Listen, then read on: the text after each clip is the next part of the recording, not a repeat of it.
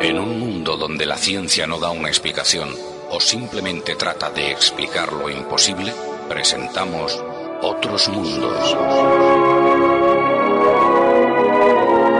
Un programa dedicado a investigar e informar sobre lo desconocido. Lo oculto y lo extraño. Lo insólito y lo inexplicable. Aquí comienza Otros Mundos.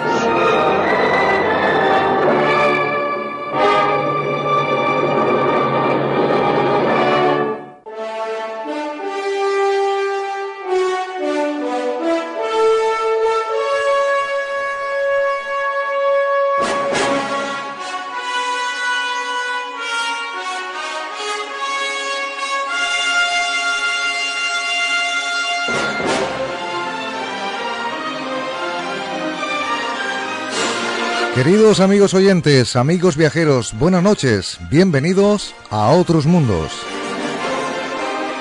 Aquí como siempre, preparados para enseguida iniciar un viaje, ya lo sabéis, hacia el misterio, hacia lo desconocido. Y para realizar ese viaje está preparada parte de la tripulación de esta nave del misterio. Saludamos de parte de nuestro piloto Fulgen Solano. En la sala de máquinas, Gelo Ruiz todos los tripulantes e invitados que van a participar. Desde aquí, desde el puente de mando, mi querida compañera María de Barreiro, buenas noches. Muy buenas noches. Y también quien les habla, Javier Belmar. Pues ya saben, si quieren cruzar la frontera del misterio, si quieren viajar hacia lo desconocido, tomen buen asiento, estén preparados porque despegamos hacia otros mundos.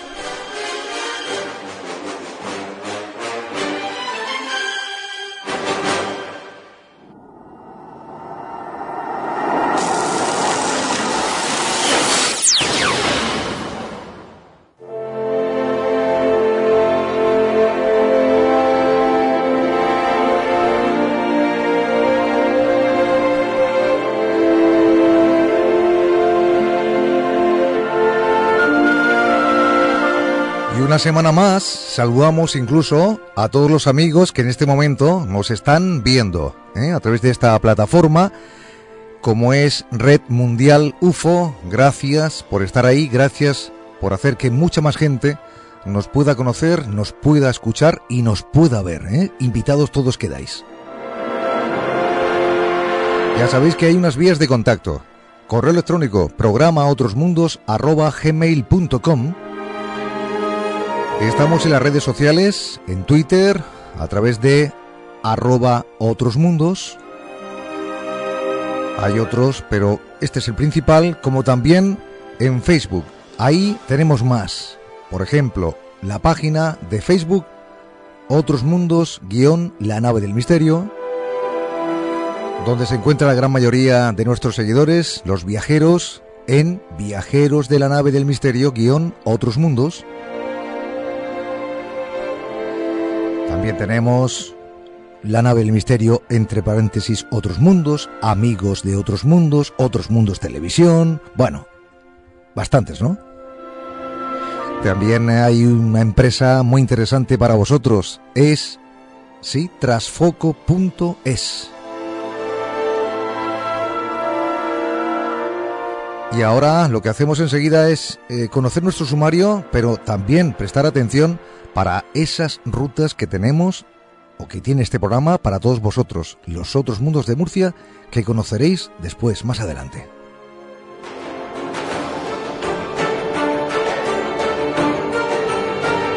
Vamos ya a presentar este episodio número 7 de la vigésimo cuarta temporada, viernes 16 de noviembre de 2018. Vamos a comenzar como siempre con noticias de otros mundos, actualidad contada en esta ocasión por José Manuel García Bautista. No contaremos finalmente con Raúl Núñez, estaba preparado, pero bueno, ha ocurrido algo y no lo tenemos esta noche, pero sí tendremos a Claudia Madrid, a José Antonio Guijarro, Javier Resines, María de Barreiro y también quien les habla. Decimos buenas noches, decimos también buenas tardes y buenos días según el lugar de donde nos sigan. A continuación, después de noticias, llegaremos a este otro mundo. Materia reservada, hablaremos con José Antonio Caravaca, nuestro gran tripulante, y también con un amigo invitado, Joseba Orraca, para hablar de este asunto, Super López y el ovni de Arrúbal. Después, Confidencias Arcanas, una muy pequeña sección que vamos a tener hoy, donde Jesús Callejo volverá a subir a esta su nave del misterio para hablarnos de un episodio que os va a impactar en Meyugore. Lo hemos titulado Misterio en Meyugore. A continuación, el mundo será Enigmas y Misterios. Presentamos El Enigma Andino, segunda parte, y claro, tenemos que hablar con quién, con José Luis Jiménez. Después llegaremos al mundo de Agenda, y en Agenda presentamos en esta ocasión cine con Miguel Ángel Plana, libros, expresiones, eventos, factoría, palabras con nuestro querido Harry Marcus y buzón del oyente. Como siempre os digo, seguid cómodos porque seguimos poniendo rumbo hacia otros mundos.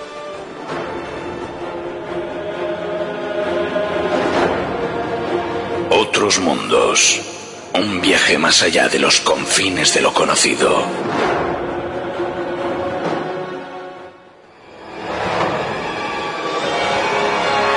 Otros mundos.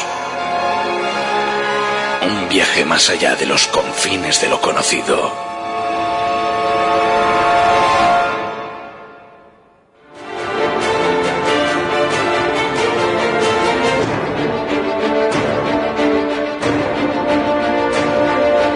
Noticias de otros mundos.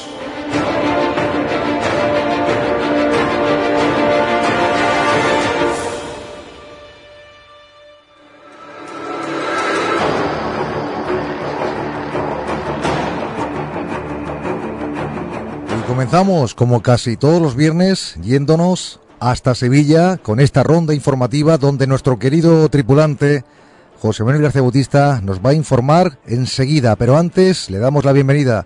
José Manuel, buenas noches. Hola, ¿qué tal, compañero? Muy buenas noches. Vamos a la información, en este caso sobre los extraños fenómenos que acontecen en un cuartel militar de Cádiz. Cuéntanos. Exactamente, nos vamos a ir a Cádiz. Nos vamos a ir al viejo cuartel de infantería y allí nos vamos a encontrar pues con algo, verdad no deja de ser llamativo, porque es un lugar que habitualmente se le da y se le dota de las características de estar encantado. Curiosamente, nos encontramos con testimonios a lo largo del tiempo, pero sobre todo de personas que han estado allí cumpliendo mm. funciones militares o servicio militar.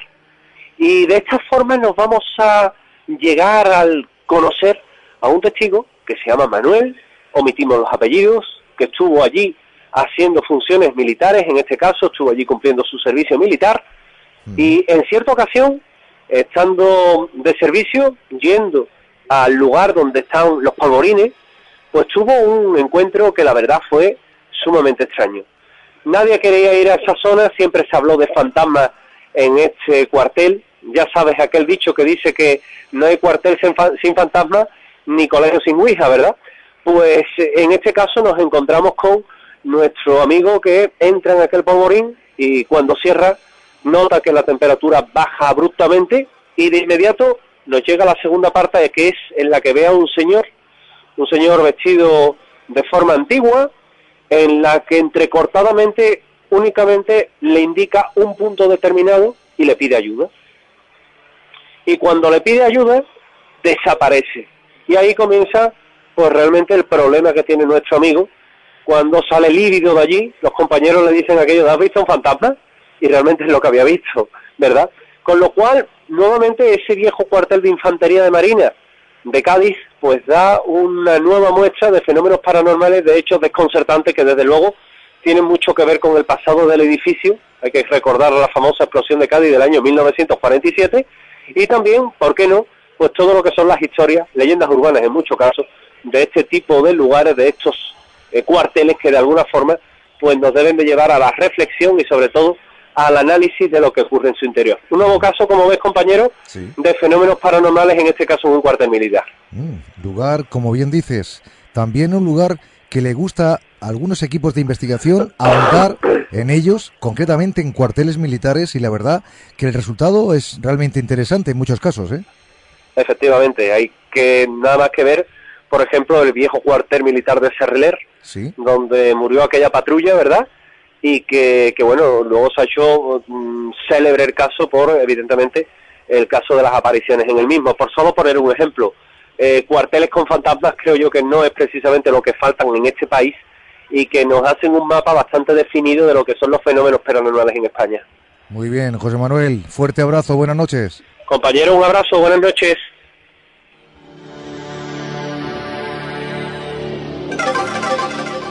Nos comentan que tenemos un pequeño problema con el sonido de la emisión. Bueno, está el compañero intentando susanar ese problema o ese ruido y enseguida, bueno, ojalá todo vuelva a la normalidad. Nos vamos a Barcelona. José Antonio Guijarro, buenas noches.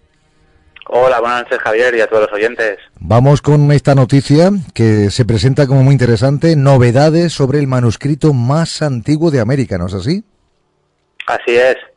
Tenemos la fortuna estos días en España de contar con la presencia de los investigadores del Instituto Nacional de Antropología e Historia, el llamado INA, que ha demostrado recientemente que el Códice Maya de México es el manuscrito más antiguo de América. El propósito de este viaje es divulgar la información que sus estudios ofrecen sobre una época oscura y poco conocida. Las investigaciones, que han sido lideradas por Sofía Martínez del Campo, que es la responsable de Coordinación Nacional de Museos y Exposiciones del INA, y por Baltasar Brito, responsable de la Biblioteca Nacional de Antropología e Historia, del BINA, han confirmado efectivamente que este manuscrito es auténtico y su datación lo sitúa entre los años 1021 y 1154, lo cual lo convierte en el códice prehispánico más antiguo conocido. El proyecto ha reunido a expertos de la Universidad Nacional Autónoma de México, la UNAM, el Centro de Investigación y de Estudios Avanzados del Instituto Politécnico Nacional, el IPN de Querétaro y la Universidad de Colorado en Boulder, para examinar el texto. La autenticidad del códice se ponía en duda por dos cuestiones principales. Una es que se obtuvo a partir de un saqueo, de manera que no existen registros arqueológicos de su contexto original. Y la otra es que su estilo difiere de otros códices mayas conocidos y probados como auténticos. Entre el pasado año y este, la Coordinación Nacional de Museos y Exposiciones ha dirigido un proyecto multidisciplinar que hizo un registro fotográfico detallado y realizó exámenes de datación, materiales, entomología, iconografía, microscopía electrónica, entre otras cosas. Estos estudios han concluido que el manuscrito es original y que de los 10 pliegos de este, que mide un promedio de 12,5 centímetros de largo, debieron pertenecer a un conjunto de al menos 20 pliegos. Asimismo, los especialistas, apoyados en estudios previos que habían identificado la presencia de colores como el negro y el rojo, han encontrado la presencia de colores azul maya y pigmentos basados en grana cochinilla, además de restos de gotas de una resina de chapopote mm. con la que se rociaba a los objetos de carácter ritual. Y ya para terminar, la temática del Códice Maya de México se relaciona con la muerte, la enfermedad, la desgracia y los temores que tenía la gente de aquella época, ya que es un registro del planeta Venus en sus cuatro fases canónicas aparentes. Ese planeta pasa mucho tiempo sin ser visto, y los antiguos mayas creían que en esos momentos estaban en el inframundo y que cuando regresaba al cielo llegaba acompañado de muerte, desgracia, enfermedad, hambruna, guerra y desórdenes. Mm, como dice José Antonio Guijarro, novedades, como acabo de explicar, aportando datos y también, de alguna forma, los investigadores intentando cada vez más descifrar esos manuscritos del pasado que hoy también han sido protagonistas, noticia aportada, como decía, por nuestro querido compañero José Antonio Guijarro. Buenas noches y un fuerte abrazo. Buenas noches, Javier. Un fuerte abrazo. Hasta la próxima. Hasta la próxima.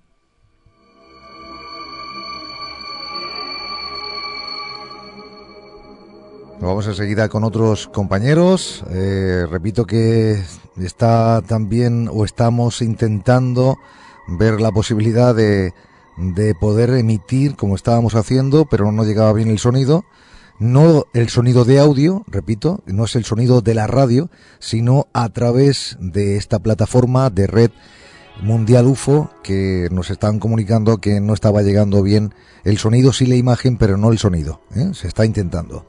Nos vamos en busca de otra compañera, en este caso con Claudia Marín Moctezuma. Claudia, buenas noches. Hola, buenas noches a todos. ¿Qué tal? Pues nada, vamos con la información. En este caso, Google, esto es interesantísimo también, Google ofrecerá un servicio de coches autónomos, ¿no es así, Claudia? Pues sí, y decir que otra vez traemos al programa una noticia de coches autónomos y más concretamente nos referimos al anuncio de Google de que en diciembre, o sea, ya, lanzarán al mercado estos vehículos autodirigidos a través de Waymo, que es como se llama una de sus empresas colaboradoras. El servicio consistiría en solicitar uno de estos coches a una dirección concreta, tal y como lo hacemos con los taxis, pero la diferencia sería que estos vehículos los conduciría una inteligencia artificial y no un humano como es lo habitual. En un principio estos coches transitarán solo por las afueras de la ciudad norteamericana de Phoenix, en Arizona, pero si todo va bien se extenderán a más ciudades. Hay que decir que como toda innovación, este tipo de vehículos han estado sometidos a prueba pues unas 400 familias los han estado utilizando durante un año a través del programa Early Rider de la empresa Waymo. Resulta curioso que esta noticia haya salido la misma semana en la que se ha anunciado el año 2040 como fecha tope para el uso de vehículos que funcionan con derivados del petróleo, quizá porque estos vehículos autónomos se mueven gracias a un sistema eléctrico y por tanto son poco contaminantes, que es uno de los objetivos de esta nueva política de desplazamiento, que es el de reducir la emisión de contaminantes. Pese a los temores iniciales que ha habido sobre el uso de los coches autónomos, recordemos que ya ha habido algunos accidentes, su expansión podría darse en la próxima década. De hecho, esta semana salía una noticia sobre la creación por parte de la empresa automovilística Ford de crear un servicio de reparto a través de coches autónomos. Por otro lado, también esta semana salía otra noticia sobre la creación de un corredor 5G que se está desarrollando en Europa para que los coches autónomos no se queden sin cobertura online, que como muchos sabéis, estos vehículos se apoyan de Internet para desplazarse. Así que, Javier, teniendo en cuenta las previsiones de que para el año 2030 la quinta parte de los coches serán autónomos, es muy posible que en pocos años ese tipo de vehículos sean cada vez más vistos. esta, la imagen que tengo ahora mismo es desafío total Arnold Schwarzenegger eh, subido a un taxi y en este caso lo llevaba, bueno, en una inteligencia artificial. ¿Te acuerdas, no, María? Sí, que sí. ¿Cómo no acordarme de esa película? Sí, además la vi un montón de veces, sí. Mm, y tú también, Claudia, ¿no? Hombre, y tanto, y tanto que sí, pero lo que es verdad que muchas veces el cine y, bueno y, los libros se anteceden a lo que después vemos y que, que no es cotidiano. Es cierto, es cierto. Todo esto que vemos o que hemos visto anteriormente en el cine lo hemos hablado muchas veces. Al final, poquito a poco va apareciendo y se hace una realidad.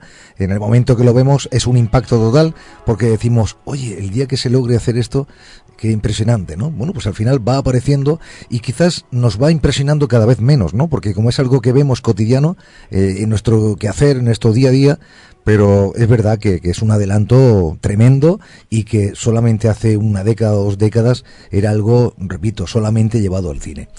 En fin, Claudia, pues muchísimas gracias también por la noticia. Un abrazo. Un abrazo y eh, feliz fin de semana. Igualmente, gracias.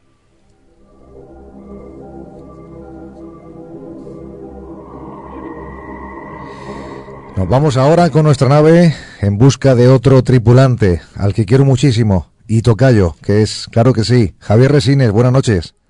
Buenas noches, Javier, buenas noches a todos. Vamos con la información. Bueno, presten atención, buscan una gárgola viviente en Puerto Rico, ¿no es así? Pues así es, Javier, esta es la, extraña noticia que, traemos hoy a otros mundos. Realmente eh, un grupo de vecinos armados, coordinados con la ayuda de miembros de la Organización Voluntarios de Puerto Rico y efectivos de la policía, están buscando una gárgola viviente que ha matado durante los últimos meses a cientos de animales en la zona norteña de Barcelonota, en la isla de Puerto Rico. Realmente los primeros testimonios sobre la presencia de esta terrible criatura se remontan hace más de dos décadas, pero desde el pasado mes de junio el número de ataques a animales e incluso de intentos de ataque hacia algunas personas ha provocado que los vecinos, hartos de la situación, se organicen para dar caza a este animal. La gárgola como así es llamada la criatura, es descrita como un ser provisto de grandes alas, de un metro y medio a dos metros de estatura, de color negro, con ojos rojos y un fuerte olor a podrido y azufre. Es muy fuerte, de aspecto muy musculado también, casi como un culturista, según indican los testigos que la han visto, y de carácter agresivo. También se ha señalado que emite un gruñido característico, una mezcla entre aullido y silbido. El ser ataca del mismo modo a todas sus víctimas, a las que parece hipnotizar o paralizar por algún medio. Los animales aparecen con un agujero en el cuello o en el pecho, por el cual la criatura le extrae la sangre. Su dieta parece ceñirse casi exclusivamente a los gallos, un modo de actuar, excepto el de referente a su alimentación, casi idéntico al del conocido chupacabras, también originario de esta isla caribeña. Ante los múltiples ataques sufridos, se organizó una primera partida de caza a finales de agosto que peinó la zona montañosa y de cuevas cercanas a la ciudad de Barceloneta, concretamente en un lugar conocido como Parcela Simberi, un área donde se supone que el ser puede tener su guarida debido a lo intrincado y solitario del entorno.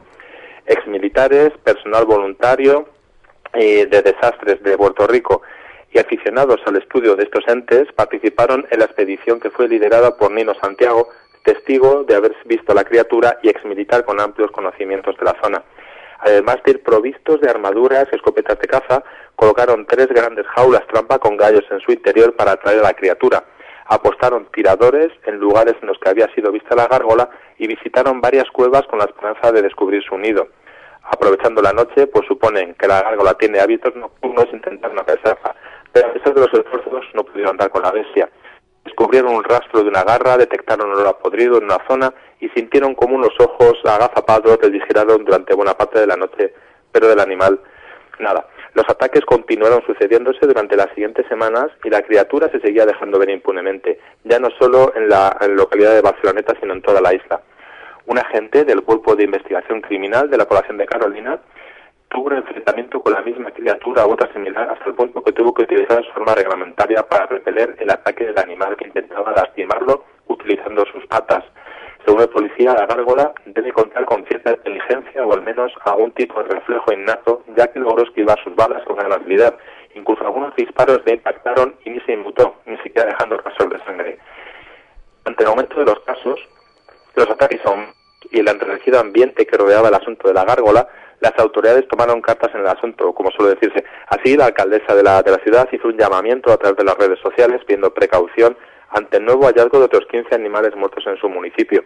La policía municipal atendió nuevas denuncias de muertes sospechosas de animales, uniéndose perdón, oficialmente a la investigación y asesorando a los cazadores en las nuevas batidas que se han estado formando con la intención de dar con la criatura. Incluso personal del Departamento de Recursos Naturales se han reunido con la Administración para establecer un plan de acción, eh, realizando análisis, necropsia de los animales encontrados muertos y estudiando los cabellos que se han encontrado en jaulas en algunos de los ataques. En una de estas cacerías, el pasado 9 de septiembre, parte del mismo grupo encabezado por Nino Santiago encontró un, un extraño animal en un sistema de cavernas del pueblo de Florida, a unos 15 kilómetros al sur de Barceloneta, cuya descripción encajaba con la de la escurridiza gárgola. En un estrecho paso entre cuevas se encontraron frente a frente con un animal que suponen que en un intento de defenderse atacó al líder del grupo obligándoles a huir del lugar. Nino, en declaraciones a medios locales, se atrevió a especular que el gobierno de Puerto Rico tiene información sobre la procedencia de la gárgola y están tratando de encubrir algún experimento fallido que haya podido suceder. El pasado 21 de octubre, otro grupo de investigadores descubre una serie de osamentas animales en una pequeña cueva de la montaña de Barceloneta, no pertenecen a la gárgola, pero sí se especula que puede ser una madriguera donde deposita los restos de sus víctimas. El Departamento de Recursos Naturales y el Gobierno de Puerto Rico se ha hecho cargo de los restos para realizar las pruebas pertinentes. Lo cierto es que la gárgola está siendo vista en las últimas semanas en prácticamente todos los rincones del norte de la isla. La última vez, el pasado lunes, en una escuela de la localidad de Arecibo, en la que se constató que un extraño animal ha matado a decenas de aves de corral con un objeto punzante, algo ciertamente inusual y poco probable. ¿Estamos ante una oleada de casos provocados por una especie de fiebre de la gárgola o podría ser una invasión de seres extraños por todo Puerto Rico? La respuesta, Javier, esperamos tenerla en breve. Lo primero que cuando uno escucha eh, o lee, mejor dicho, ¿no? Y en este caso, obviamente, pues lo que lo que oye en la radio, ¿no?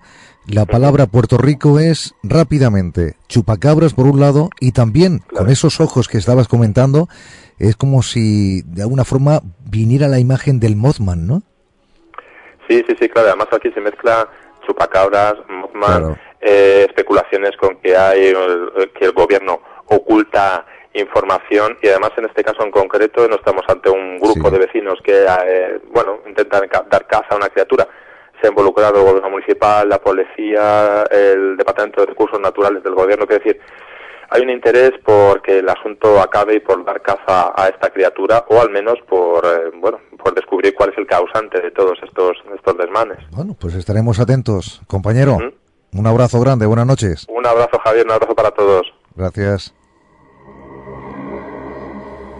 Bueno, venimos aquí el puente de mando, María de Barreiro, buenas noches de nuevo. Muy buenas noches. Mm, y vamos a conocer la noticia de María que nos os ofrece. Es está hallado en Groenlandia, bajo el hielo, el cráter de impacto considerado de los más grandes del planeta, ¿no? Pues eh, así es, Javier. Eh, los investigadores eh, han trabajado durante tres años para cotejar el descubrimiento antes de poder hacerlo público en la famosa revista Science Advance. Se trata de un equipo internacional que está liderado por científicos del Centro de Geogenética del Museo de Historia Natural de Dinamarca. Este extraordinario descubrimiento tiene unas medidas soberbias, 31 kilómetros de diámetro. Para que nos hagamos una idea, pues la ciudad entera de París cabría dentro de él. Eh, se encuentra eh, enterrado bajo una gruesa capa de hielo al norte de Groenlandia y mira si es importante, ya que es la primera vez que se consigue localizar un cráter en estas circunstancias, bajo el hielo.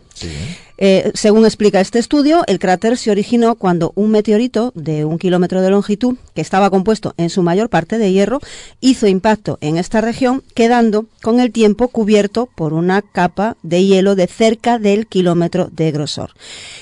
Y mira qué casualidad, es que fue descubierto así, por casualidad. Cuando inspeccionaban un nuevo mapa de la topografía de Groenlandia, se dieron cuenta que había una enorme depresión circular que no fue detectada con anterioridad y se hallaba justo debajo del glaciar Hiawatha. Digo esto porque han comprobado que está inusualmente bien conservado para encontrarse en un glaciar, ya que estos suelen ser muy corrosivos y podría haber eliminado las huellas de la colisión. Entre el trabajo que tienen por delante estos científicos está la labor de datar el cráter porque no se conoce a ciencia cierta su edad y en cuanto lleven a cabo esta prioridad se podrán saber las consecuencias del impacto, aunque se presume que tuvieron que ser devastadoras para todo el hemisferio norte del planeta. Y lo cierto es que, mm, viniendo hacia la emisora, le comentaba a María, eh, fíjate la cantidad de impactos que ha recibido este planeta. Eh, la gran mayoría no se ven otros están ocultos, ¿no? Hay algunos que están hasta bajo el agua, ¿eh? bajo la superficie. Eh, bueno, en este caso, imaginaros. Bajo el hielo, claro. Bajo el hielo, ¿no? Que es más difícil de encontrarlos. Y sin embargo, estamos hablando de uno de los más grandes hallados hasta la fecha, que van encontrados bastantes, ¿eh? Pues sí. Y bueno, esto es algo que también nos hemos venido repitiendo muchas veces. Imagínense la cantidad de impactos recibidos y sin embargo, están ahí. Quiere decir que seguiremos recibiendo impactos como hasta la fecha. Parece que todo esto está más bien abocado al pasado de la Tierra. ¿O realmente la Tierra sigue recibiendo este tipo de impactos y algunos de ellos, como el de esta noche, también puede ser otro auténtico terror para nosotros, quién sabe, ¿no? Esperemos que como este impacto no recibamos nunca, vamos, ninguno más, porque sería horrible. Date cuenta que es de un kilómetro, de un meteorito de un kilómetro, o sea que esperemos que nunca más. Vamos ahora a conocer, eh, aunque sea un par de noticias más, para terminar con esta sección, y bueno, y decir también que seguimos intentando con tener eh, buen sonido, en este caso creo que sí tenemos imagen, ¿eh? pero no tenemos sonido de nuestra emisión que estamos realizando por Facebook, Facebook Live. ¿eh?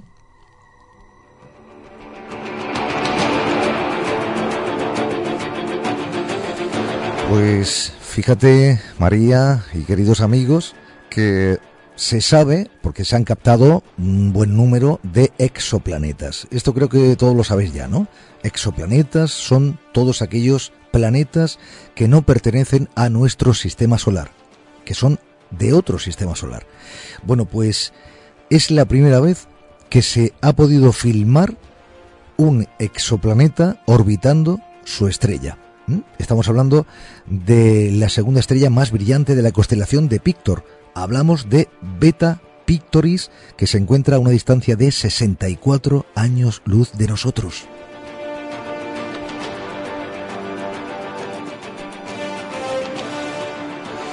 Y bueno, y otra de las noticias curiosísimas que han acontecido es esa lluvia que ha, caído concretamente en un lugar donde no lo hacía desde hace 500 años.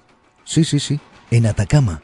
Pues ha caído lluvia, repito, hacía 500 años que no lo hacía e incluso dicen que con ello ha hecho desaparecer o ha devastado la vida microbiana que se encontraba en este lugar. Pero bueno, dicen que nunca llueve a gusto de todos, ¿no? En este caso, un lugar que prácticamente, fíjate los años que hace que no, no llovía y sin embargo, bueno, por otro lado, eh, va perjudicando cuando cae agua, ¿no? Es que ha tenido que ser como eso, como el diluvio universal en comparación, para esos microbios en comparación con nosotros, claro.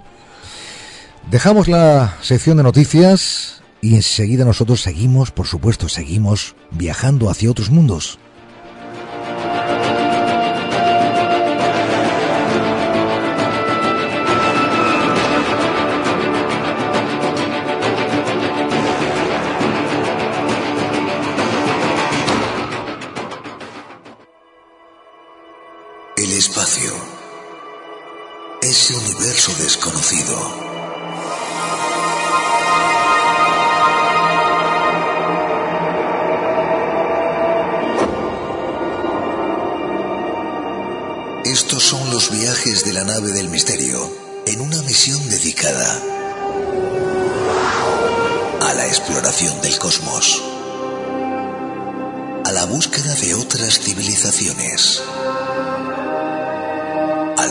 Del más allá, al descubrimiento de nuevos enigmas y misterios,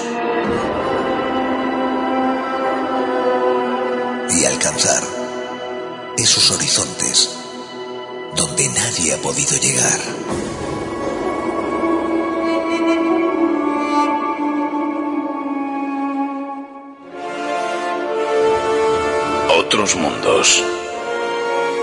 Un viaje más allá de las fronteras del misterio.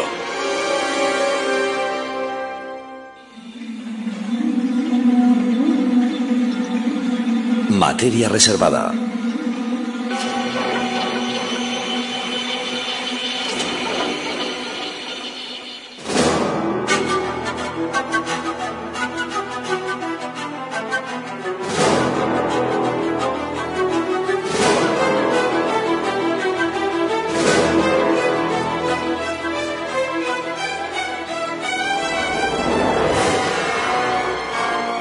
Vamos a comenzar lanzando esta pregunta.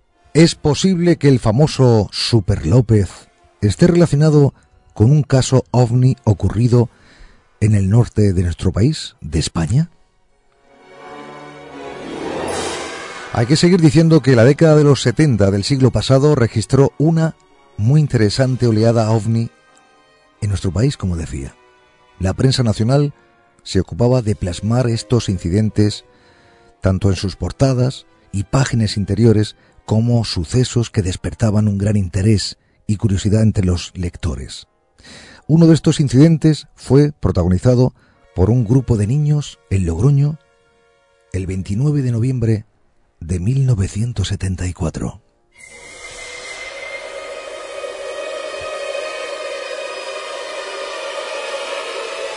Y a partir de este momento ya tiene que subir a la nave la persona, el compañero, el tripulante que se encarga de estos asuntos en esta nave, nuestro querido José Antonio Caravaca. Buenas noches.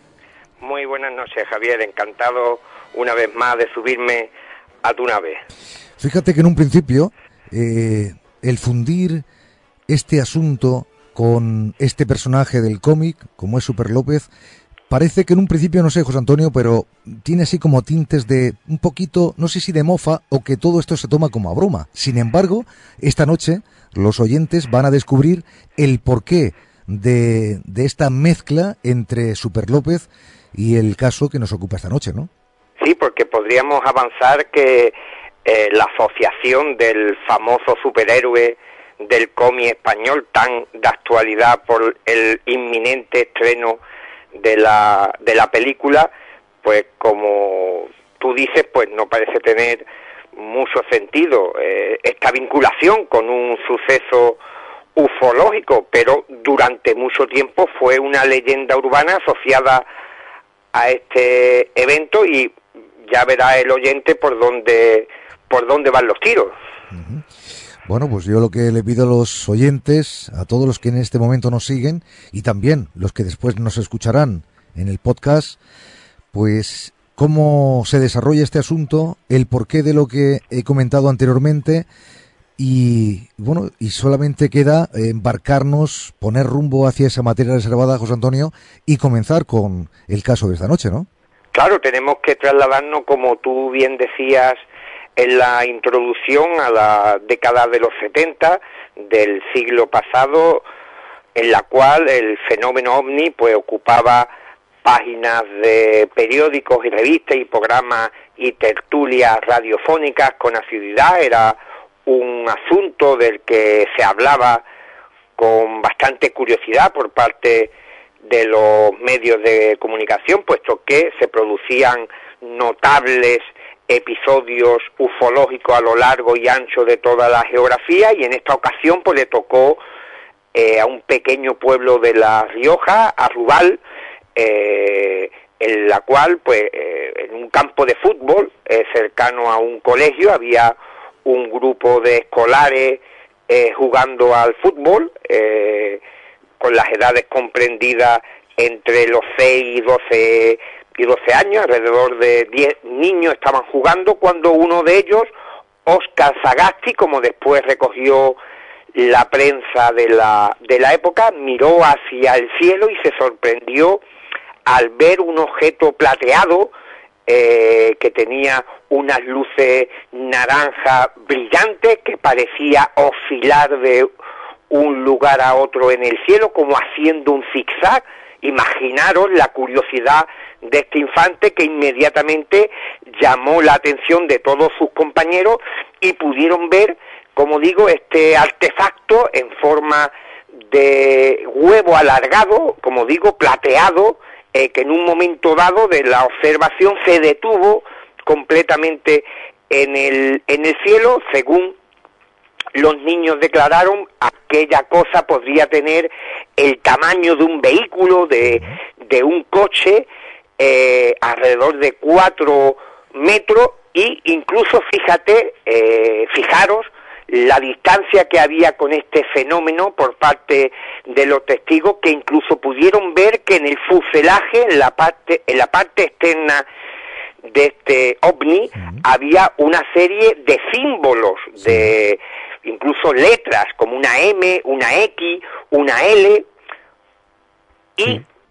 la curiosidad de los niños pues les dio por intentar apedrear el, el objeto en una actitud y en una acción muy muy infantil y durante un tiempo estuvieron intentando alcanzar eh, con piedra aquel aquel objeto pero eh, no llegaron a impactar y en un momento dado aquel objeto tal y como vino desapareció eh, hacia arriba eh, desapareciendo de la vista de los niños en muy poco tiempo. Inmediatamente, eh, cuando comunicaron aquel asunto a sus profesores y a los adultos, pues dibujaron sobre la pizarra de, de clase eh, no solamente aquel raro visitante que les había ido a observar al campo de fútbol, aquel objeto metálico, sino incluso los símbolos que habían visto en el artefacto metálico eh, y los profesores, eh, los adultos que entrevistaron a los niños no tenían dudas de que realmente había habido algo que les había asombrado y que el testimonio de todos los niños parecían coincidir en el mismo artefacto e incluso, como digo, en describir una serie de símbolos que habían eh, visto en el fuselaje de este misterioso objetos. Y los niños no se contradecían ni uno con otro en todo lo que iban dibujando, iban diciendo, las letras y también todo lo que... Estamos hablando de niños, como tú has dicho anteriormente, escolares entre 6 y 12 años, ¿no?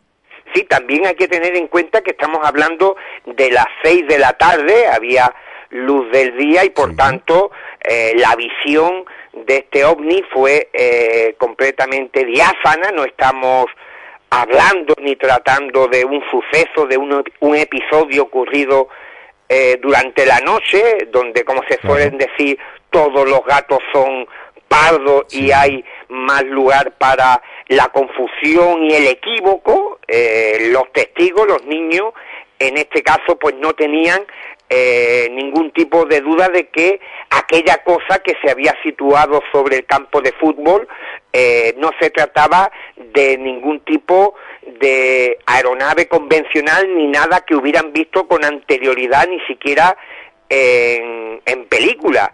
Eh, incluso ya mm, te comentaba, os comentaba que por la proximidad que tenía aquel cacharro, fuese lo que fuese aquello, eh, pudieron ver hasta, como digo, aquellos símbolos, aquellas inscripciones que tenía en su parte inferior. Y comentando con la prensa eh, el tamaño, pues los niños, mm, con un margen de error que también hay que tener en cuenta debido, como decimos, a la corta edad de los testigos, pues, pero calcularon que aquella cosa podía tener el tamaño de un vehículo, de un coche. Sí, sí, sí. Símbolos, como decía José Antonio, M, X y L, que a lo mejor, quién sabe, sino que ellos, al no conocer otra cosa, interpretaban también este tipo de letras, ¿no? Sí, pero lo, curioso es que, digamos que la percepción de, de los testigos en este caso fue muy similar y la interpretación que dieron a aquellos que habían observado fue también muy parecida y de hecho fue uno de los detalles que hizo a sus profesores, a los padres, pues pensar que aquello no se trataba de una fantasía, de un engaño, sino que realmente había habido algo, incluso por la excitación que tenían los niños después de haber tenido aquel encuentro, pues, eh, como digo, no tenían duda de que algo les había eh, sorprendido aquella tarde en el campo de fútbol mientras estaban eh, jugando. Este artículo o este, este asunto lo pueden ver en, la, en el blog de José Antonio Caravaca, ¿eh? caravaca.blogspot.com. Eh, esto, por supuesto, llegó, José Antonio llegó a la prensa, ¿no?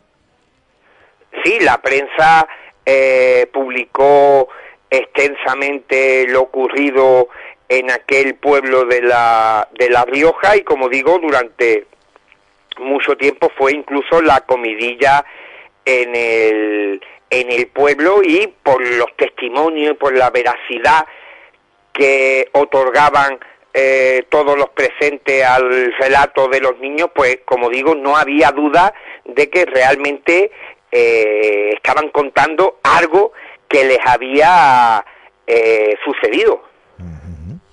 Bueno, estamos viendo incluso pues ese dibujo que se ha realizado porque es lo que se ha plasmado en referencia a lo que los niños contaban, ¿no? Es una especie de, de, no sé si cigarro puro, no tan, no tan definido como tal, pero sí que llama la atención esas letras así, ¿no? Como, como si estuvieran en vertical, en el caso de que esta, este objeto eh, lo pusiéramos en vertical, claro está, ¿no?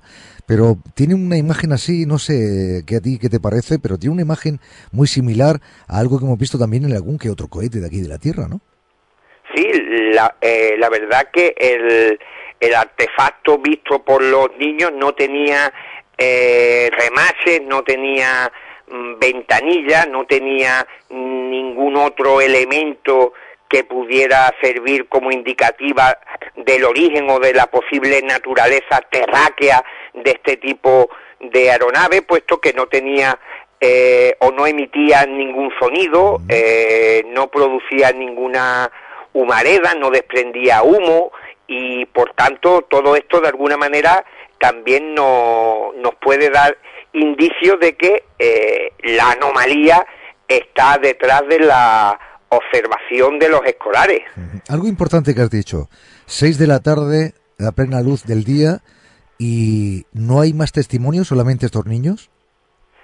Pues por lo visto en aquella en aquella fecha hubo algún que otro eh, avistamiento en la en la zona, pero el caso más sorprendente fue precisamente este eh, ocurrido en el campo de, de fútbol. Sí, estamos hablando también de una localidad muy pequeñita, ¿no?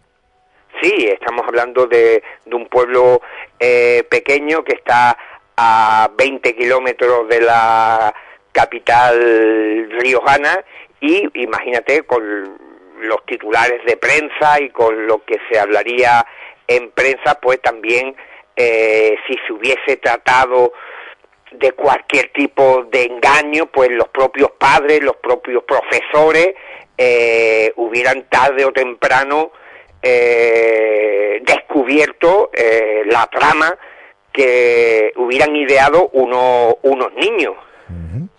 Bueno, vamos a ir avanzando. Eh, hasta ahora lo que he ido contando José Antonio Gravaca es tal cual como se produjeron, eh, pues en este caso, como se produjo el episodio contado por esos niños. Recuerden, unos 10 que ninguno de ellos eh, se contradecía en absoluto de lo que contaba el siguiente y me imagino que como bien... Bueno, y, y, y también hay que tener en cuenta que hay eh, un investigador eh, que creo que también está en, en, línea y que va a hablar esta, esta noche, un sí. gran amigo, José Borraca, que eh, pudo entrevistar eh, a algunos de los niños mucho tiempo eh, después y que de alguna manera también eh, aportaron información y otorgaron mayor veracidad, si cabe, al, al evento del cual estamos hablando. Pues efectivamente, estamos haciendo un poquito de tiempo, porque no lo teníamos, pero nada, ahora sí. Joseba Borraca, buenas noches. Hola, buenas noches, compañeros, amigos, ¿qué tal estáis? Nada, muy bien, esperando también Hola. ¿qué tal? Joseba. José. Muy bien, pues nada, estaba José Antonio Caravaca eh, aportando sí. todos los datos, ofreciendo toda la información respecto a este caso acontecido por allá donde tú te encuentras, en Logroño, en La, en la Rioja, y bueno, ahora ha llegado el momento en el que José Antonio Caravaca ha hecho mención de ti porque él eh, lo que te pide es una investigación, ¿no? Sí, en su día eh, se puso en contacto conmigo y, y me pidió pues que se le podía pasar información sobre respecto al caso de Arrubal actualizada, claro. Mm. Bueno, eh, y, y, cuéntanos entonces, qué, eh, pues yo vamos gustosamente le dije que sí, además fue, fue un placer. Y simplemente pues le, le pasé pues una, una entrevista que hicimos una investigación a los testigos, ya adultos, ya hombres, hechos y derechos, de, de aquello que en su día vieron siendo niños como habéis contado. Sí. Mm. Bueno, ¿y, ¿y qué ocurre? ¿Qué ocurrió? Bueno, pues ocurre que después de buscar como locos, porque hay que entender que Arrubal es un pueblo muy, pequeño, muy pequeñito sí. y pues ya muchos de los testigos ya no estaban en, en esa localidad, pues encontramos a, a alguno de ellos y eh, cuando los entrevistamos por separado, pues eh, punto por punto eh, nos van contando la misma historia y con los mismos detalles. Sea, es que no se, no se fueron en, en nada de, del testimonio, digamos, original de cuando eran niños, lo tenían como marcado a fuegos, a, vamos, a fuego. Y eh, lo más curioso es que ninguno de ellos, después de aquel incidente, ha tenido otro, otro tipo de avistamiento ni menos extraño. Ajá. Mm, qué curioso. Cuando tú in, in, indagas, bueno, cuando hablas con, con ellos, ¿qué, qué, ¿qué edad tenían ya? Pues eh, calculo que este, pues la, la, que tenía yo casi, a 38 o 39 años, ya casi casi cuarentones. Y ellos seguían diciendo lo mismo, ¿no? ¿Qué? ¿Qué? Y, y, me repitieron exactamente lo mismo, sí. Además que intentamos, pues, eh, luego ya, ya luego ya nos juntamos para, para que nos acompañasen hasta el campo de fútbol, a las escuelas, y nos señalasen dónde había sido el avistamiento, como lo habían visto, ¿no? Pero la, la, primera toma de contacto, pues la hicimos por separado, evidentemente, para que no se apoyasen unos en otros en el testimonio, ¿no? Y ya digo que punto por punto ellos nos iban relatando cómo le lanzaron piedras al objeto, cómo luego, pues eso, lo que estáis contando, dibujaron, la gente en principio no les creía, pero luego sí eh, tuvieron esa confianza con ellos, de claro, no había, era, digamos que era un testimonio de grupo tan tan férreo que no daba margen a la duda y cuando hablamos ya con ellos, pues con el paso del tiempo, que ya ha pasado un montón de tiempo, esto, si no recuerdo mal fue en el 97 cuando nos juntamos con ellos, sí. Pues eh, es que lo tenían marcado, pero que lo grabado en la memoria cómo se quedan este tipo de incidentes. Mm, pasado el tiempo, es verdad que hay varios casos que seguramente todos tenéis en mente, como el caso de Travis Walton, que también iban varios compañeros, como también el caso el de, el de Boronez, el, el que también conoce José Antonio Caravaca, bueno, lugares donde hay una serie, en este caso eran niños, y, y aquí también, ¿no? Y pasa el tiempo, si todo hubiera sido una broma, con el tiempo se hubiera, no sé, se hubiera destapado esa verdad, ¿no? Además, esa, esa, esa, era la idea de, de, ir, perdón, esa la idea de ir a hablar con estos adultos a ver si, si reafirmaban lo que habían visto de niños, ¿no? Porque igual ya lo que con el tiempo pasado dice, bueno, mira, ya vale la gracieta y esto vimos otra cosa, ¿no? Sí, José Antonio. No, yo quería incidir en lo que comenta Joseba, eh, cómo eh, los niños cuando mmm, cuentan la historia, los adultos, eh, la integran dentro de una trama que es difícil de pensar si se hubiese tratado de una simple invención, puesto que los niños indican que le lanzaron piedras.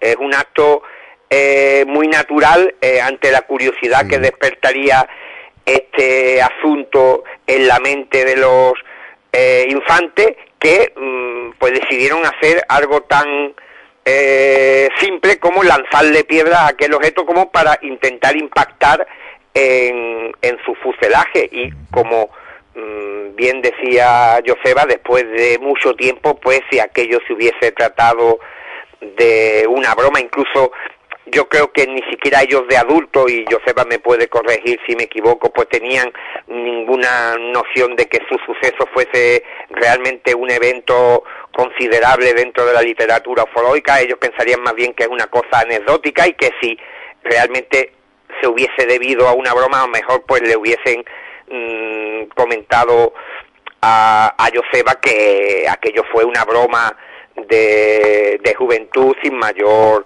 trascendencia. Por tanto, eh, yo creo que es muy importante la tarea que hizo eh, Yoseda, porque no solamente tenemos el testimonio de la época, sino que mucho tiempo después, en el año eh, 97, pues eh, varios de los testigos eh, se ratifican e incluso todavía conservan nítidamente el recuerdo en su mente y describen prácticamente lo mismo que eh, dijeron en el lejano 1974, que ya había llovido un poco cuando Joseba eh, pegaría puerta por puerta y haría sus indagaciones en el pueblo de Arubar intentando seguir eh, la pista buscando la identidad de aquellos jóvenes testigos.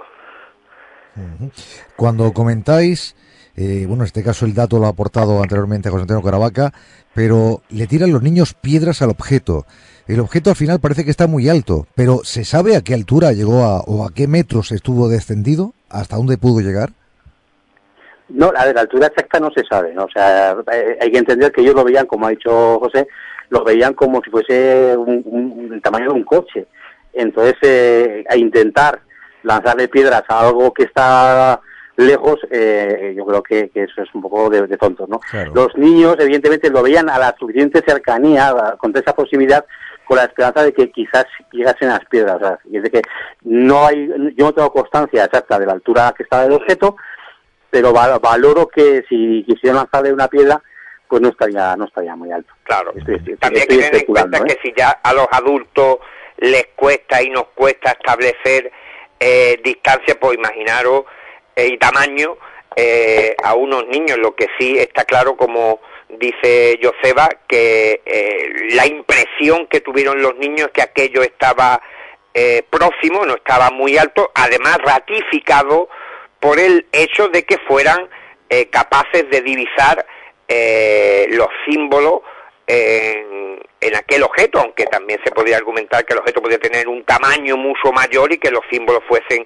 prácticamente gigantescos, pero todo apuntaría a que el objeto quizás no estaba tan tan alto, pero eh, lo suficiente como para que el lanzamiento de piedras en vertical de unos niños pues no le, le alcanzaran. Uh -huh. ¿Y la apariencia, sabías alguno de los dos si era una apariencia metálica lo que ofrecía el objeto, la imagen?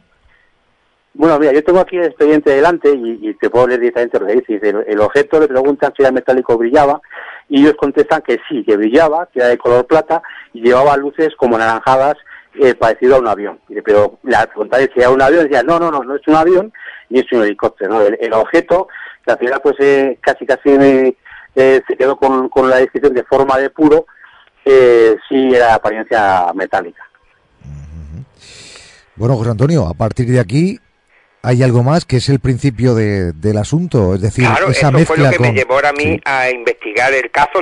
Los primeros recortes de periódico en su día me los pasó Juan Jovenite, que conocía mi gran interés por todos los avistamientos ovni en los cuales se ha observado símbolos y emblemas y demás, y me pasó los recortes de prensa eh, de la época, y posteriormente supe que había una especie de leyenda urbana, de leyenda urbana, que es lo que realmente me motiva a mí a contactar con Joseba. Sé que aparte de un gran investigador es una persona inquisitiva y que cuando eh, realiza cualquier tipo de pesquisa lo hace como debe de, hacerse.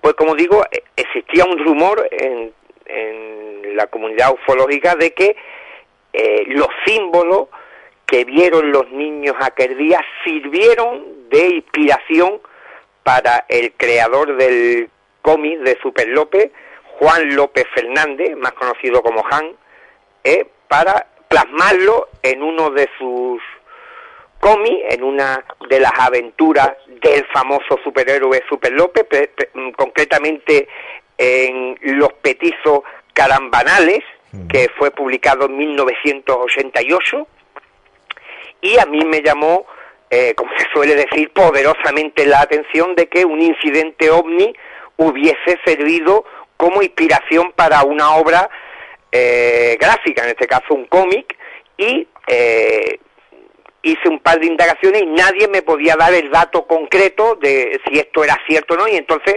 mm, pensé que la forma más sencilla era ponerme en contacto con el creador de Super López, que él me podía resolver la duda, eh, y tras ponerme en contacto con él, le pregunté si él conocía el caso de Arrubal, si había utilizado los símbolos que habían visto los niños para incluirlo en la historia esta de los petizos carambanales, que son unos pequeños extraterrestres que vienen aquí al planeta y que utilizan una serie de símbolos, todo hay que decirlo, muy parecido a lo que ven los niños en Arrubal, pero muy amablemente eh, cuando hablé con Juan López, pues me comenta que no, que él desconocía por completo esta leyenda urbana, que él se estuvo documentando, eh, leyendo algo sobre el tema ovni, pero muy vagamente, y que concretamente los símbolos el alfabeto que aparece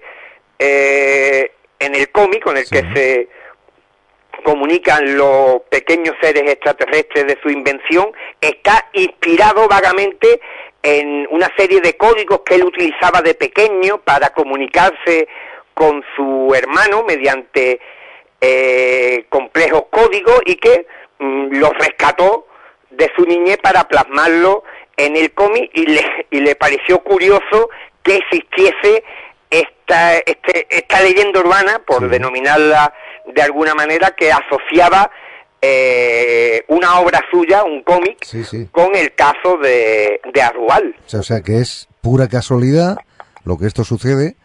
Y de hecho voy a deciros una cosa, no tiene nada que ver con el asunto de esta noche.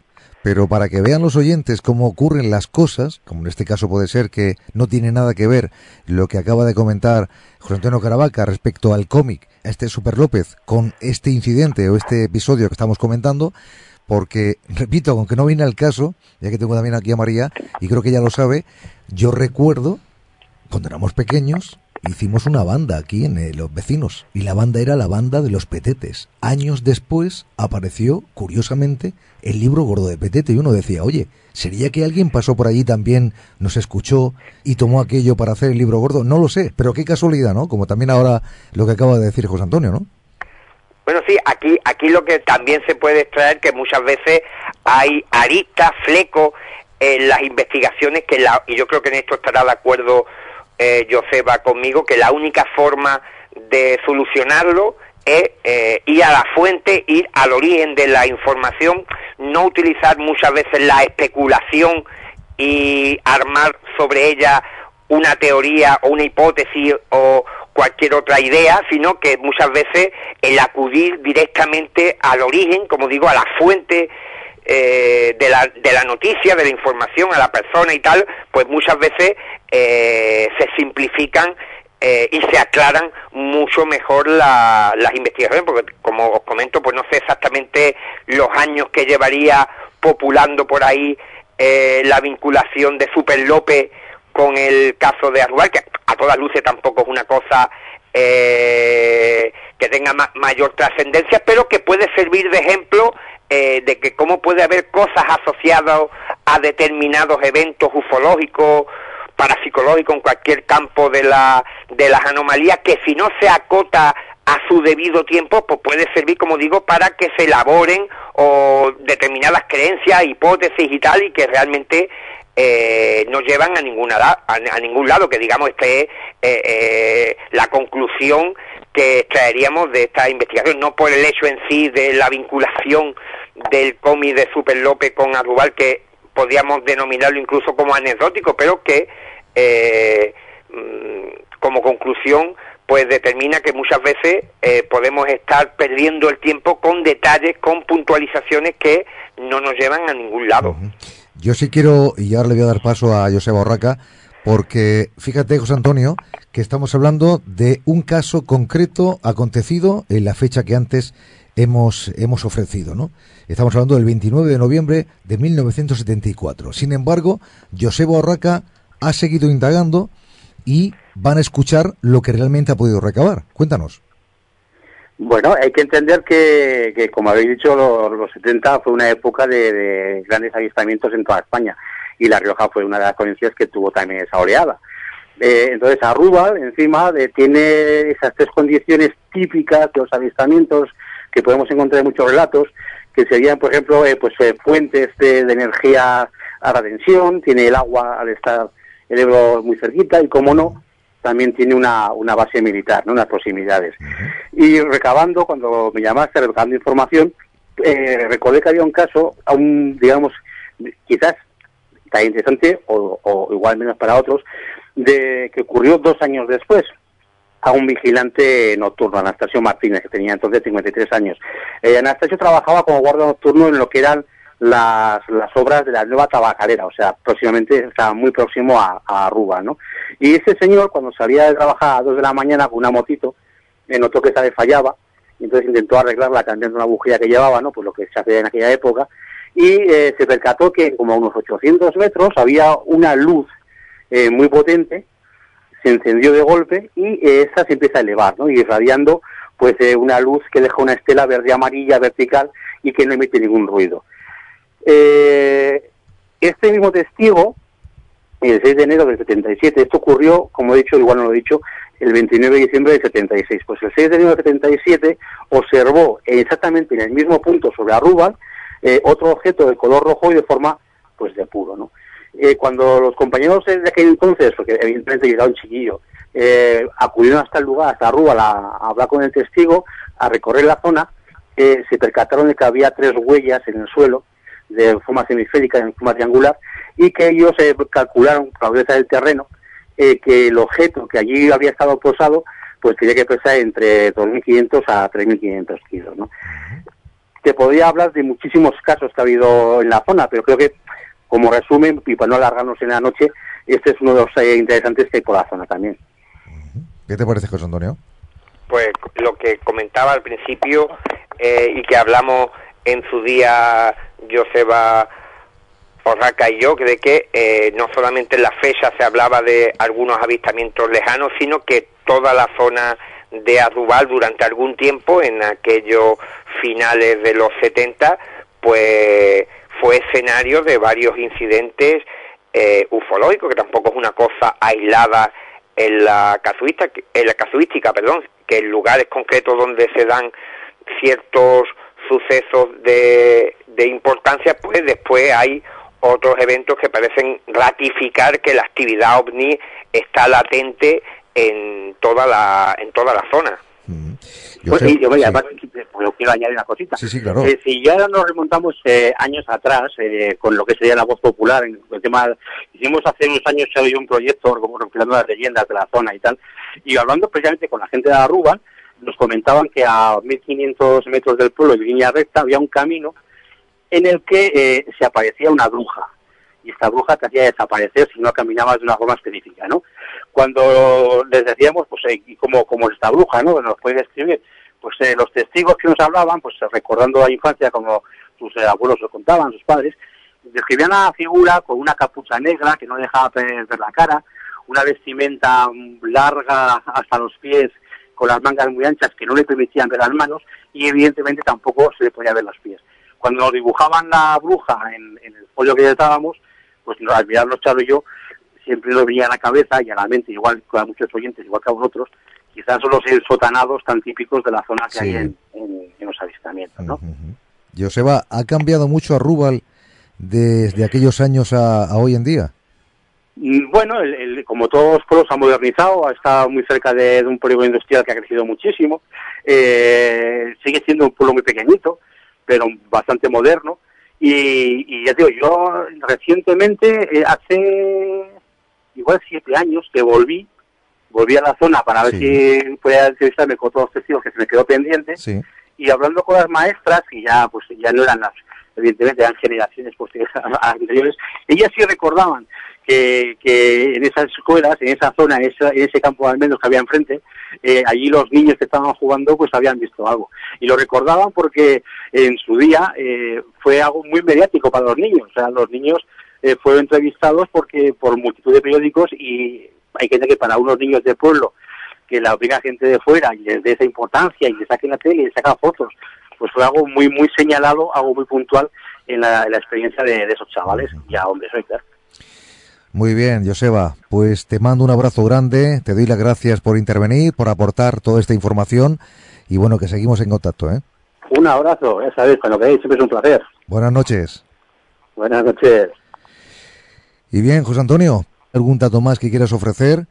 Eh, bueno, como pincelada final podríamos decir que el 28 de diciembre de ese mismo año, por concretar un, un caso, eh, un joven de 18 años que circulaba por la carretera eh, 111 entre Viana y Logroño, próximo a un cruce que hay en la zona con Ollón, sobre, también sobre las seis y media de la tarde, pues comentó eh, que había visto un objeto metálico en el, en el cielo que eh, se había detenido en el, en el firmamento y que le había lanzado una especie de rayo luminoso hacia la zona del motor de su vehículo, que parecía que estaba como intentando explorar eh, toda aquella zona y que de, de, de repente pues desapareció en la, en la lejanía y ya pudo retomar su, su camino después de que le produjese eh, una repentina parada del, del motor, la presencia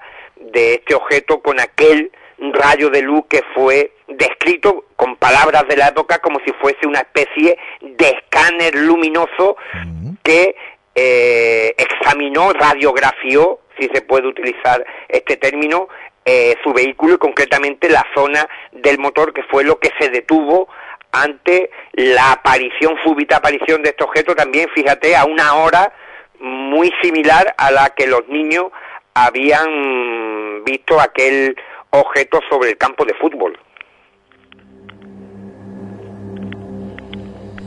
Pues Juan Antonio, ya han escuchado todos los oyentes la cantidad de datos que aporta nuestro compañero, siempre con una investigación rigurosa y una investigación siempre objetiva sobre este terreno de los no identificados, hoy concretamente sobre este asunto Super López y el ovni de Arrubal. Hemos tenido también a Joseba Orraca, le hemos dado las gracias por estar ahí, por supuesto, y también ha contribuido a ofrecernos una información muy, pero que muy interesante, como también la ofrecida por nuestro querido tripulante José Antonio Caravaca. Un fuerte abrazo, compañero. Pues como siempre ha sido un auténtico placer, me apeo en este planeta, en este satélite en el cual me vaya a dejar y esperando de nuevo para poder embarcarme y poder contaros alguna que otra peripecia detrás de estos objetos voladores no identificados. Un placer, amigo. Abrazo grande. Buenas noches.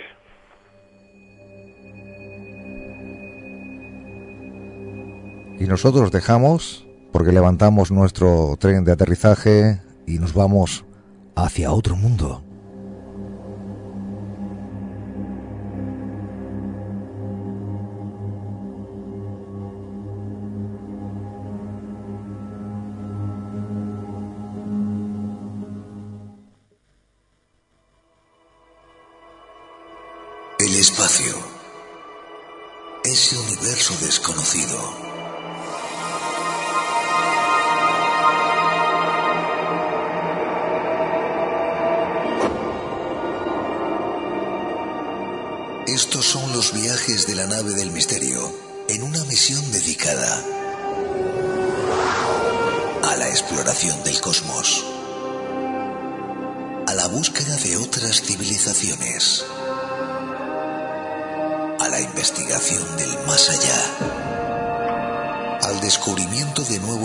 Y misterios y alcanzar esos horizontes donde nadie ha podido llegar.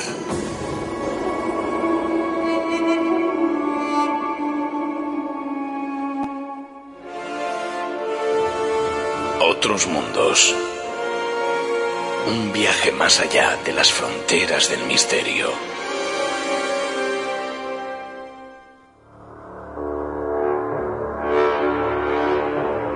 Confidencias arcanas.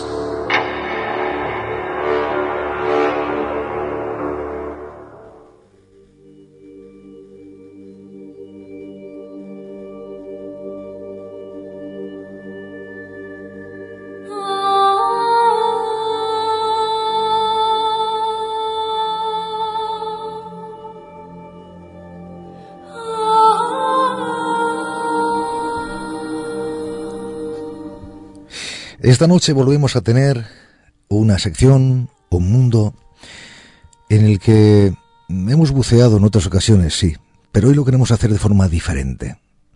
Porque hoy queremos tener esa pincelada del misterio, esas historias que algunos compañeros de este terreno viven en algunos lugares. Queremos ir destacando lo que ellos, repito, han vivido y en este caso, en esta ocasión, vamos a dar la bienvenida a ese muy, muy querido, siempre me gusta decirlo, es tripulante de honor y su nombre es Jesús Callejo. Jesús, buenas noches. ¿Qué tal, Javier? Muy buenas noches. Muchas gracias por ese recibimiento. No, gracias a ti siempre por todo lo que ofreces, como también lo he dicho personalmente y también lo digo en antena, por lo que ofrece, tanto por su conocimiento o conocimientos, como también por lo que derrocha en lo personal, una grandísima persona, por dentro, por fuera. La verdad que es una maravilla tener siempre a Jesús Callejo, a pesar de los años ¿eh? que lleva dentro de este mundo del misterio.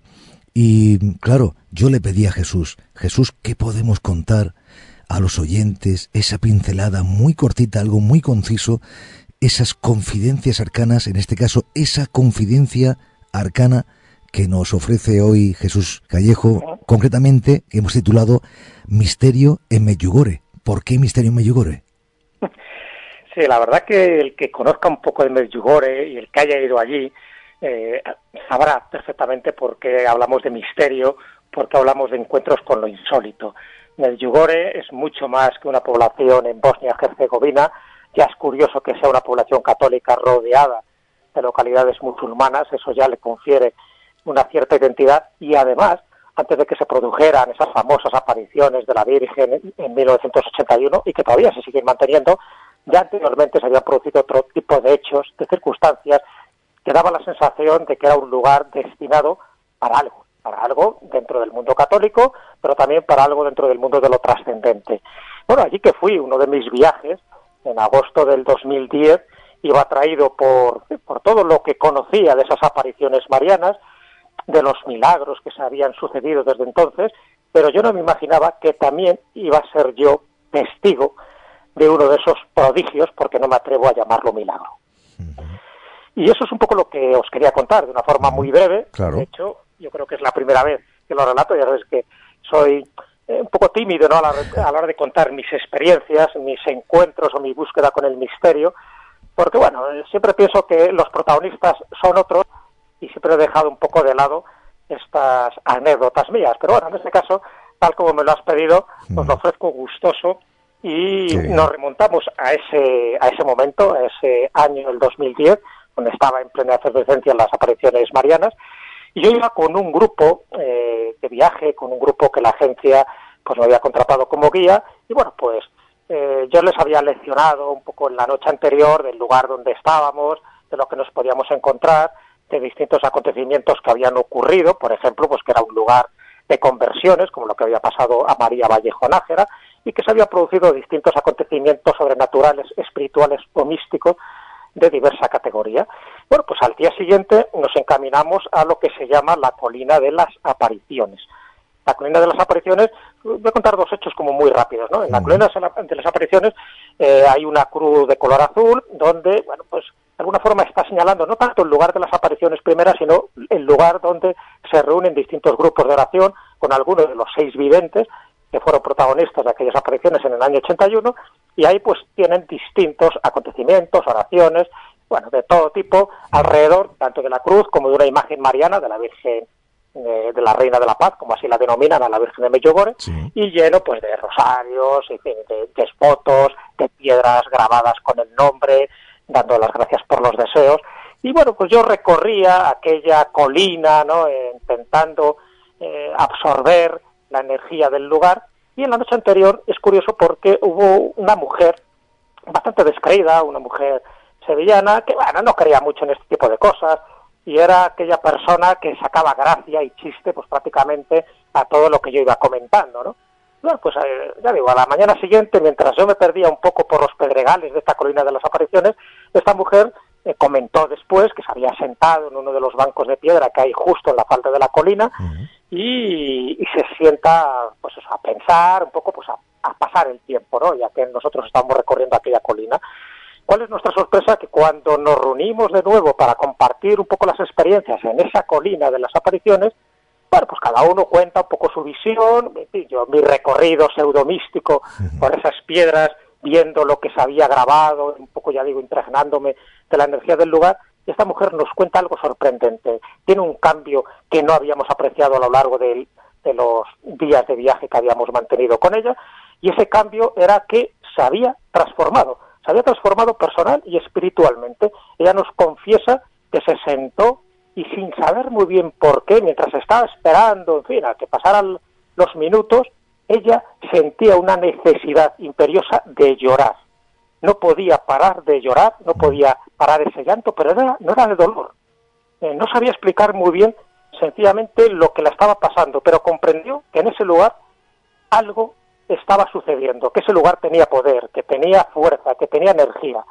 En fin, era la última persona que nosotros pensábamos a la que le podía ocurrir una experiencia de este tipo, por sus ideas, por sus creencias. Y aquello un poco nos confirmó que por una razón o por otra, a lo mejor la persona que más lo necesitaba, la persona que más necesitaba estar en contacto, en sintonía con ese sitio, era ella y así lo manifestó y así nos lo confesó. Bueno, esa es una de las experiencias que te, que te quería contar. Sí. Y la otra, que me pasó a mí directamente, era porque justo en otra zona de Medjugorje hay un Cristo, y un Cristo de bronce, al que llaman el Cristo del agua, está muy cerca de lo que es la parroquia, porque bueno, Medjugorje tiene unos cuantos kilómetros a la redonda donde hay cosas para ver y cosas para sentir. Bueno, pues en este Cristo, del que yo no tenía constancia, es un Cristo que se había puesto allí en 1998, y bueno, pues cuál es mi sorpresa cuando me acerco por allí, es un Cristo resucitado, es un Cristo glorioso, con los brazos en cruz, pero no tiene cruz. Sea, digo, es un Cristo de bronce, de unos tres metros más o menos de altura, y veo que hay una cola, hay una cola de gente que se está acercando allí al Cristo. Digo, qué raro, porque eso no es para orar.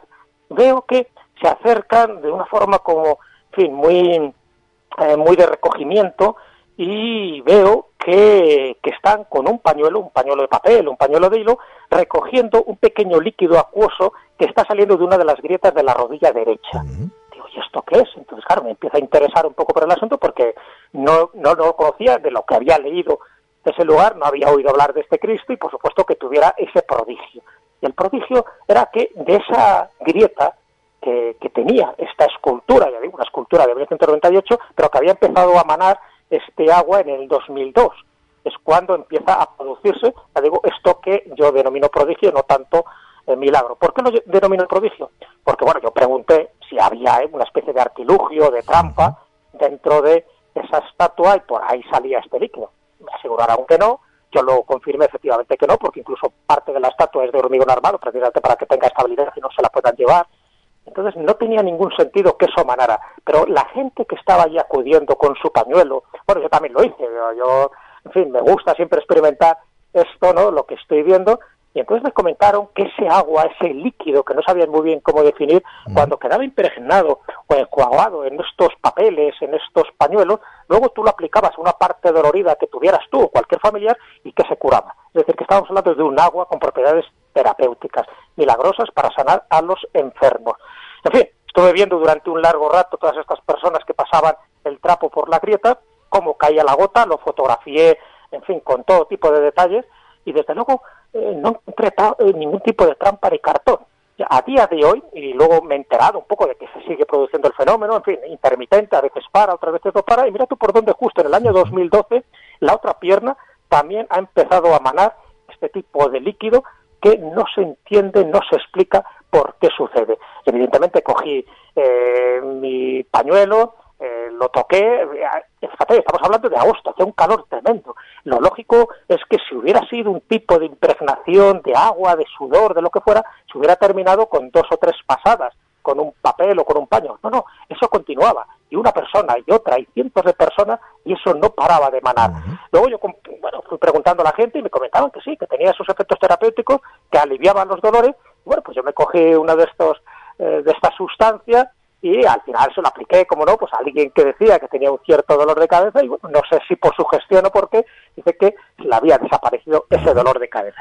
Bueno, esta es una especie de experiencia ¿no? que me pasó a mí, que he querido compartir con vosotros estas dos experiencias, pero que todo indica un poco como conclusión, como corolario a esto que os estoy comentando de Medjugorje, que efectivamente, se, sea creyente no se sea creyente, algo está pasando allí desde el año 1981. Yo no sé si es la Virgen o no es la Virgen, pero evidentemente lo que yo sentí, lo que viví y lo que aprecié en la gente que me rodeaba era que estamos ante un lugar de poder, ante un lugar de una energía muy especial y en algunos casos una energía terapéutica.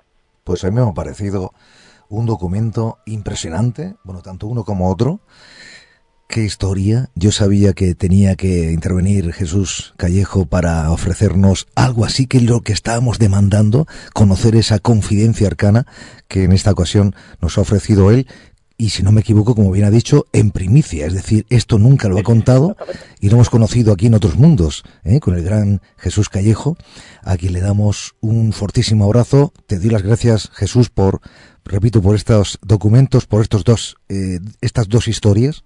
Me parece algo impresionante. Eh, ya no entramos en la parte de creer o no creer, o ser creyente o no, pero la verdad, sea como fuere, eh, con esta música y contando lo que tú contabas, la verdad que parece que uno se ha transportado a, este lugar, ¿no? No sé. Pues, no, pues hombre, encantado un poco de compartir esta experiencia de la mejor manera que puedo, pero que todavía me sigo emocionando a veces cuando lo rememoro, porque ya tengo que me pareció algo digno de, anotar, de contar, y lo había contado en petit comité, pero bueno, a nivel público, pues es la primera vez y bueno, pues si a alguien le sirve un poco mi testimonio, pues bienvenido sea. Pues al principio decía, misterio en Meyugore, ¿por qué Jesús? Bueno, pues lo acaban de escuchar por estas historias eh, cortitas que nos ha ofrecido Jesús y el abrazo gigantesco que siempre le ofrezco a mi buen amigo. Buenas noches.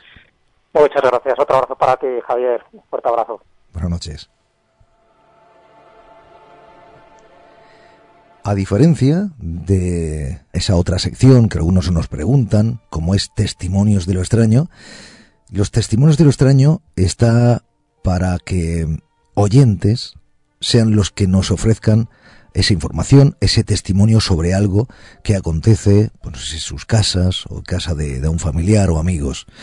En este caso, estas confidencias arcanas están dedicadas exclusivamente para los compañeros del mundo del misterio que hoy, como acaban de escuchar, nuestro querido Jesús Callejo nos ha ofrecido misterio en Medjugorje, dentro de Confidencias Arcanas.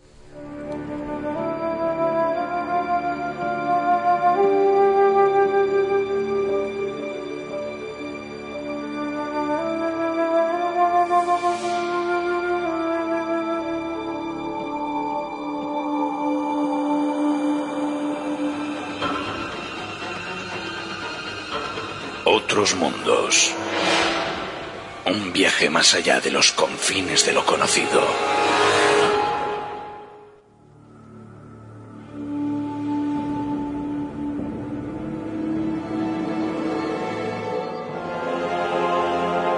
Nuestro cometido en ese permanente viajar es indagar sobre ese terreno incógnito.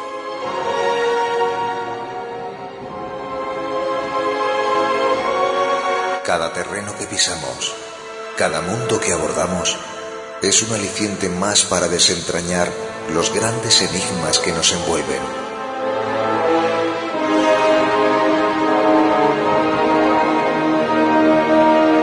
Universos prohibidos nunca conocidos, fronteras imposibles que jamás han sido exploradas, límites insospechados cargados de secretos. Ese es nuestro empeño, desvelar cuanto todavía sigue oculto por esos universos desconocidos. Mostrar que existen otros mundos.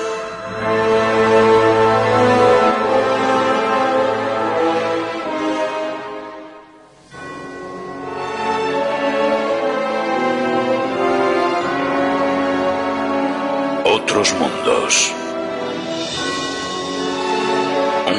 Más allá de los confines de lo conocido.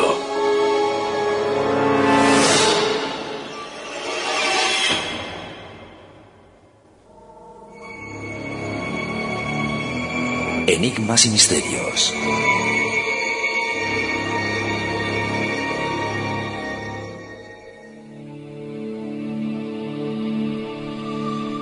Vamos a poner mucha atención a partir de ahora, porque cuando entramos en el mundo de enigmas y misterios, parece que todo se transforma. Estamos ante una de las secciones más longevas de otros mundos y en la que se exponen una serie de asuntos en los que prácticamente todo el mundo queda atrapado. Hace unos pocos meses hablábamos de una primera parte, la primera parte del tema que esta noche tenemos ya para comenzar con el Enigma Andino, segunda parte. Justamente en el mes de junio, ahora comentaremos qué episodio concreto, hablábamos con nuestro querido José Luis Jiménez de ese recorrido, ese viaje que realizó por estas tierras y nos contó muchas cosas maravillosas, cosas obviamente enigmáticas, de ahí el estar en este mundo de enigmas y misterios. Y hoy queremos retomar, y lo haremos las veces que creamos conveniente, para poder conocer lo que realmente José Luis ha vivido, de lo que venimos conociendo por parte de otros compañeros del mundo del misterio que nos han ofrecido toda la información de aquellos lugares, pero claro, en este caso, como también decía en la, en la otra ocasión, tenemos a José Luis, ha estado allí, y quién mejor que él que nos cuente lo que realmente vivió. Obviamente, lo que va a hacer ahora es contar cosas que no se contaron en esa primera parte, que también invitaremos a los oyentes a que puedan escuchar ese audio. Pero antes le vamos a dar la bienvenida. Mi querido José Luis Jiménez, buenas noches. Hola Javier, buenas noches. Con ganas de empezar este viaje, ¿no? Sí, siempre es un placer eh, compartir las experiencias y, y, bueno, pues los conocimientos que, se puedan adquirir en, en estos viajes eh, con todos nuestros oyentes y bueno, por mi parte encantado de hacerlo. Ya decía que anteriormente, eh, bueno, fue un auténtico deleite escuchar todo lo que ibas ofreciendo, todo lo que realmente estabas contando es lo que tú habías vivido, pero quedaba más cosas por contar, ¿no? Claro, fíjate, cuando empezamos a hablar en esa primera parte, hacíamos referencia solamente a una parte del territorio que se conoció, se conoce como el Tahuantinsuyo. Tahuantinsuyo es un imperio realmente que llegó a conformar sobre todo el principal rey inca, eh, y esto fue aproximadamente en el siglo XV a mediados, ya lo hemos comentado, el 1432 creo que fue cuando inició el reinado este, este rey Inca Pachacútec hasta el 1478, treinta y tantos años, ¿no?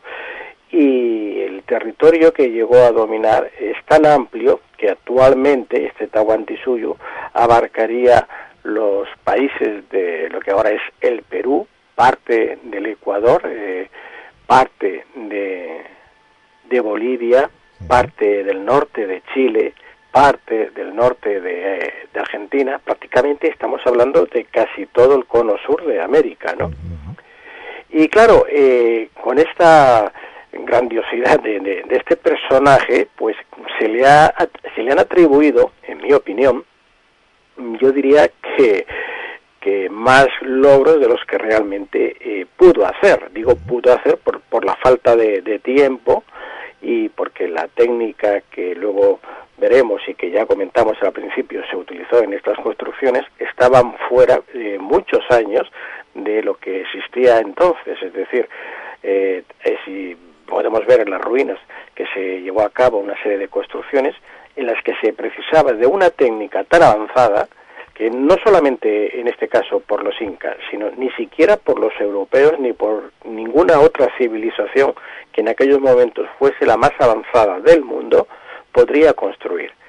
Y aquí es donde nos centramos entonces y donde nos vamos a centrar en parte también ahora en esta segunda parte, porque, bueno, ya creo que te lo comenté fuera de, cuando hablamos el otro día por teléfono, que es tan amplia la información que existe aún oculta, que, que, que tiene que salir a la luz, que está ahí esperando a, sencillamente a veces no a que se revele, que ya sí están revelando, sino a que se permita que se revele, que esa es otra cuestión que veremos que se ha producido y se sigue produciendo, para que se conozca la verdad, la verdad que yo ahora voy a resumir muy rápido y es que todo aquello no fue construido por el ser humano actual, no ni siquiera los incas, ni los incas, ni, ni los previos a los incas, ni los preincas, ni los paracas, de los que vamos a hablar ahora, ni de los nazcas, de los que también vamos a hablar, ni siquiera de los antepasados de estos.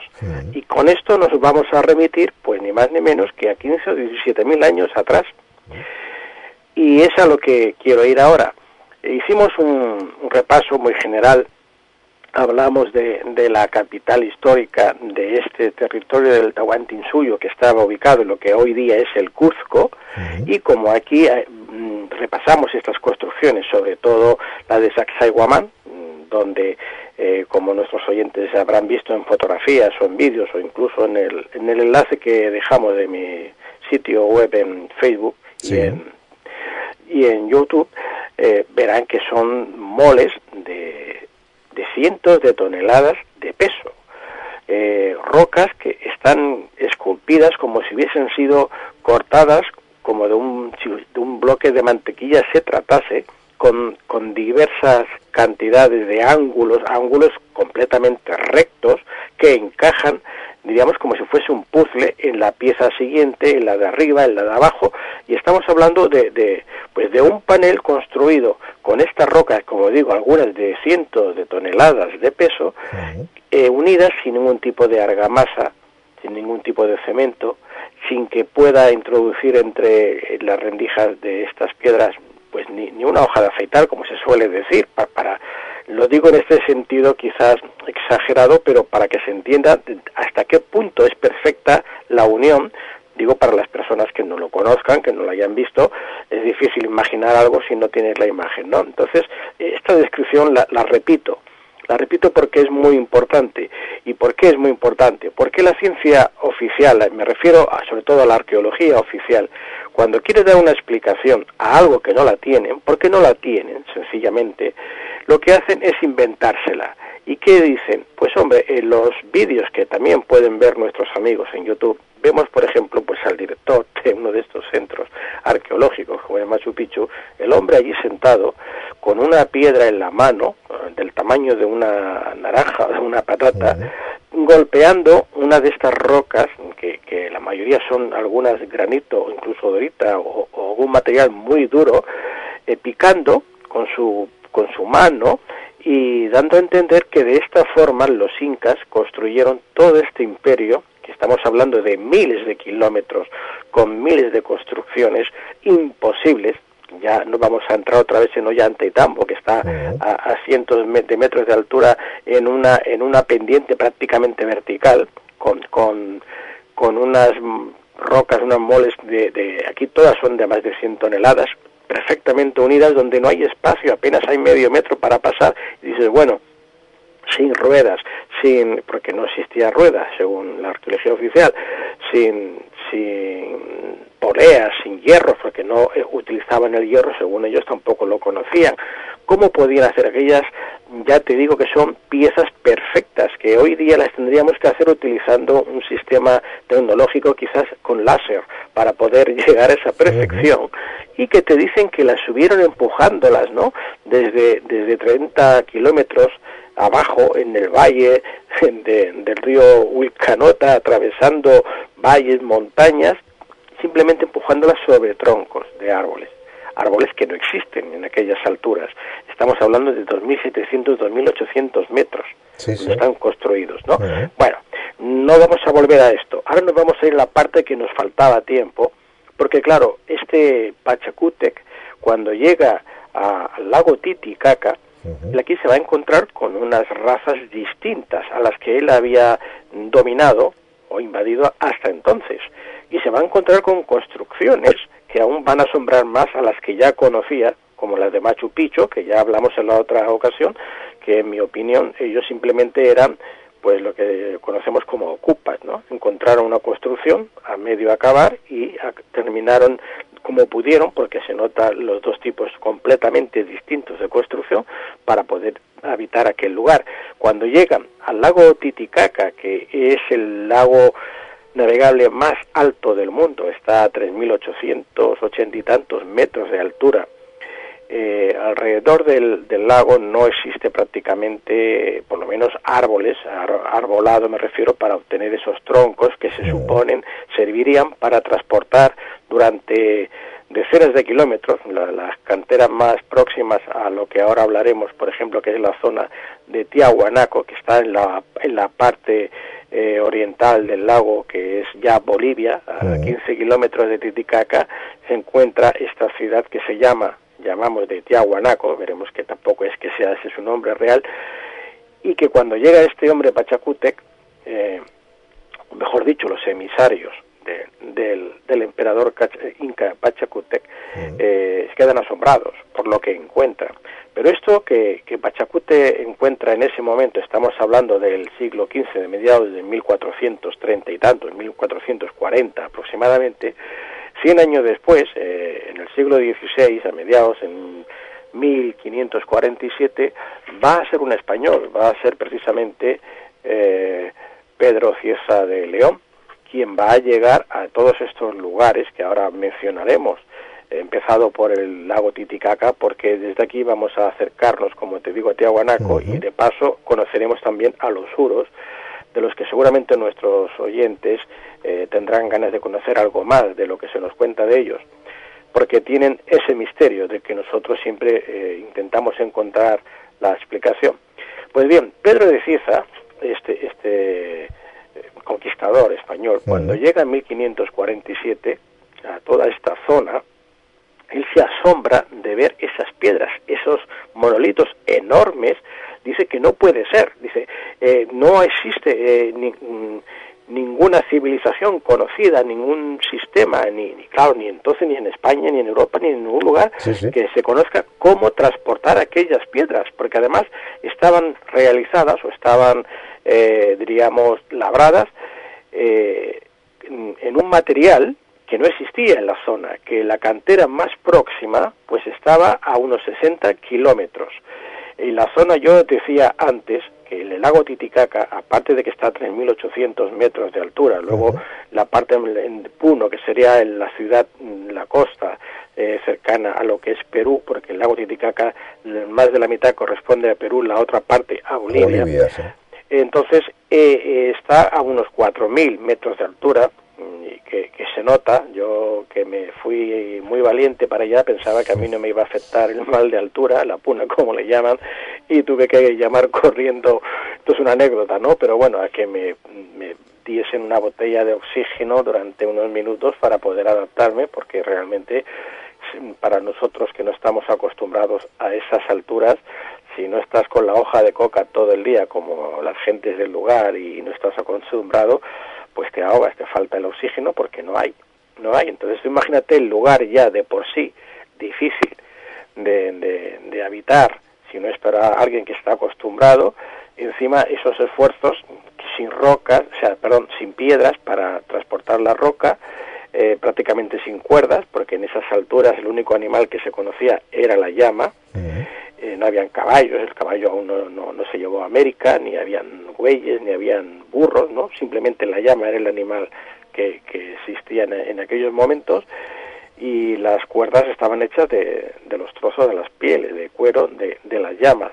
Tampoco, según la arqueología oficial, conocían la rueda, claro, cuando llega aquí este hombre, eh, Pedro de, de Ciesa, y vea toda aquella construcción, queda totalmente asombrado y pregunta quién ha construido aquello, porque lo que había visto en, en todo el Tahuantinsuyo, es decir, en Perú, en Machu Picchu, en Sacsayhuamán, en Ollantaytambo, se quedaba pequeño con lo que se encontró en Tiahuanaco. La respuesta de, de los naturales del lugar, de los indígenas de aquel lugar, es que habían sido los dioses de sus ancestros. O sea, y cuando dicen los dioses de sus ancestros, nos tenemos que remontar a que esta etnia que en ese momento habitaba ese lugar eran las de los aymaras. Los aymaras eh, se conoce la existencia en el lugar pues desde quizás 1500 eh, años antes de Cristo, como mucho, es decir, más de 3.500 años aproximadamente de nuestra era atrás, ¿no? no, no son más anteriores, y, o los pre-aymaras, ¿no? Y claro, eh, además es una etnia, una, una civilización totalmente distinta a los incas, no tienen nada que ver con los incas. Eh, aquí cuando les, les pregunten, les responden todo esto, y además, eh, por lo que luego van a encontrar, evidentemente nos estaba ya indicando que no se trataba de la misma civilización. Por lo tanto, la respuesta que nos da la ciencia oficial, la arqueología oficial, de que fuese Pachacute, los incas, lo que seguirían construyendo en, en Tiahuanaco, en Bolivia, no es cierta, porque ya son construcciones totalmente distintas y además estamos hablando de una construcción de 3.500 años atrás. Los incas aparecieron en el siglo XV, a mitad, en el 1400, como he dicho. Sí, sí. Bien, entonces, ¿quiénes fueron? quienes construyeron todas estas o dejaron estos, estos restos de estos de estas construcciones fantásticas de, de moles de, de piedras de, de, más de 100 toneladas como te digo y sobre todo cuando se luego posteriormente se encuentran toda una serie de templos y de construcciones que están indicando como sucede en, por ejemplo en Egipto en las pirámides y en otros lugares que están indicando unas posiciones eh, estelares de, ciertas constelaciones, como pasa también en Egipto. Pues esto lo, luego, posteriormente, lo vamos a conocer a través de Artur Posnaski. Este es un polaco que luego se nacionalizó boliviano, gracias al cual se conoce prácticamente todo lo que ahora tenemos en Tiahuanaco. Y este hombre, eh, investigando al respecto, porque pudo excavar hasta donde pudo, digo hasta donde pudo, porque dentro de, este, de este espacio, de que este Aguanaco, existen varias construcciones, que hablaremos también. Una de ellas eh, sería lo que se conoce como el, el, templo, en este caso de Kala Sasaya, dijimos algo ya en la otra ocasión, por lo que no me voy a extender mucho, ¿no? Y aquí existe además todo un complejo también de pirámides escalonadas y mm, cerca, mm, relativamente cerca, sería la zona o el espacio también de, del templo o de más que el templo yo le diría que es una zona especial difícil de catalogar que se conoce como Puma Pumapunku. Bien, aquí en Pumapunku vamos a ver esas piezas, diríamos, de, de, rompecabezas, unas piezas que parece que estén hechas en moldes de, de roca, de granito, perfectas. Hay decenas que están esparcidas por toda la zona, en el suelo, de pie, de cualquier manera, y eh, están, como te digo, aparentemente hechas, eh, fabricadas artificialmente, cosa que no podría ser por la tecnología de entonces. Pero lo más curioso, que yo fui con un personaje del que hablaré en su momento en un documental que ya hicimos, eh, se llama Antonio Portugal Zubiri, es un compañero que lleva muchos años, tiene setenta y tantos años actualmente, creo que llegó incluso, si no a colaborar, a conocer a Artur Posnansky en La Paz, en el museo donde él estuvo también colaborando, y él me llegó, me mostró, me mostró porque él tenía contactos, podía acceder a lugares que el público en general no puede acceder, eh, bueno, te diré que tuvo que eh, echar mano, como solemos decir, del pasaporte internacional, ese pasaporte que es un billete de color verde con la cara de un presidente americano, ¿sabes? Y gracias a eso, pues pudimos acceder a lugares que de otra forma sería imposible y obtener fotografías que mostraré a nuestros amigos en, en mi canal de YouTube. Pues bien, aquí como te decía, pudimos comprobar con manómetros, por ejemplo, cómo estas piedras en el centro es un es una forma geométrica idéntica que eh, contiene en su interior un campo electromagnético. Y está cada una de ellas, es como si estuviese eh, en una frecuencia muy concreta, eh, o sea, vemos como, como el, el magnetómetro mide esa, esa frecuencia, ¿no? ese campo electromagnético y como me decía Antonio Portugal, me decía José Luis, ¿ves por qué no necesitaban ruedas? Esto, eh, es, esta energía se utilizaba para elevar estas moles con esta, eh, este campo electromagnético y claro que no necesitaban ruedas, por eso se, se rompían la cabeza pensando todos los arqueólogos oficialistas cómo transportaron aquello, porque no, realmente. Y no es que no conocieran la rueda, en ese mismo lugar yo pude fotografiar varias ruedas eh, esculpidas en granito, es decir, claro que conocían la rueda, por supuesto. Lo que sucede es que la tecnología utilizada en este lugar de Tiahuanaco era mucho más elevada en la que conocemos nosotros hoy día. Y de hecho la construcción se llevó a cabo hace más de 15 o 16 mil años. Fíjate lo que digo, 15 o 16 mil años. ¿Por qué? Bueno, porque también Artur Posnansky encontró en lo que ahora se conoce como el templete semisubterráneo, creo que hablamos algo de esto, hay como una serie de, de, caras, de rostros, en total 176 creo que conté, que son 176 razas de humanoides totalmente distintas, diferentes unas de otras. No son humanos como nosotros, son humanoides, son razas de humanoides que se parecen unas más que otras, pero las 176 son distintas. De hecho, me, recreé más en la que se parece, hay una que es el rostro de lo que conocemos como un ET, un gris, ¿eh? ojos oscuros y tal. y así 176. Y debajo, cosa que de momento no sé si nos van a permitir hacerlo público, existen cámaras eh, con dimensiones mucho mayores que lo que se ve en la parte superior donde tenemos varios templos, por ejemplo, allí podemos encontrar eh, lo que se conoce como el monolito Ponce, eh, por la forma que lo que está representando no es ni más ni menos que una figura ET extraterrestre, de esos dioses que bajaron del cielo, como nos, nos decían en, en estas leyendas antiguas de los de los nativos, o también el monolito Bennett, que este se descubrió excavando precisamente gracias a Artur Posnansky eh, en este lugar, tiene 8 o 10 metros de altura, calculé yo unos 8, porque también dice fotografías que las mostraré, aunque suelen estar prohibidas, pero bueno, pudimos conseguirlas, y tiene como 20 toneladas de peso. Se llevó, se trasladó el siglo pasado a La Paz, que incluso se, dejó en una especie de semi-templete como el que teníamos aquí en Tiahuanaco, al aire libre, pero la contaminación de la ciudad eh, empezó a hacer que se estropease mucho este, este monumento, este monolito, y lo volvieron a traer a Tiahuanaco, lo plantaron y alrededor, una vez que lo colocaron, construyeron la sala donde ahora se encuentra. Es decir, que este se puso en un lugar donde tenía que ir y luego se construyó alrededor. Eh, ¿qué, ¿Qué más te voy a decir de este lugar? Pues bueno, fíjate, cuando Artur Posnansky eh, excavan, investigan, encuentran eh, huesos fósiles de, y, y, huesos sin fosilizar de una especie de animal que se conoce con el nombre de toxodonte, eh, que hace 12.000 años se extinguió. Y este animal resulta que está enterrado junto con restos humanos de hace 12.000 años.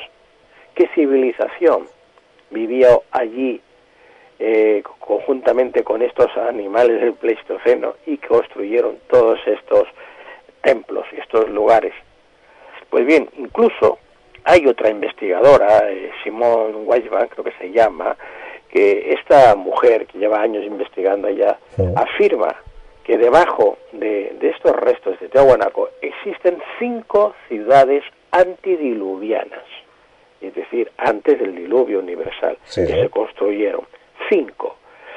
¿Y qué más pruebas tenemos de todo esto? Bueno, yo, eh, a mí se me mostró el lugar donde se accedía a una de estas, de estos, no, no sé si llamarle ciudad o, o llamarle salas, porque aquello es tremendo, tiene, tiene yo calculé, calculé miles de, de, de metros cuadrados, y aunque está reconocido y está registrado, las autoridades bolivianas no permiten que se haga público.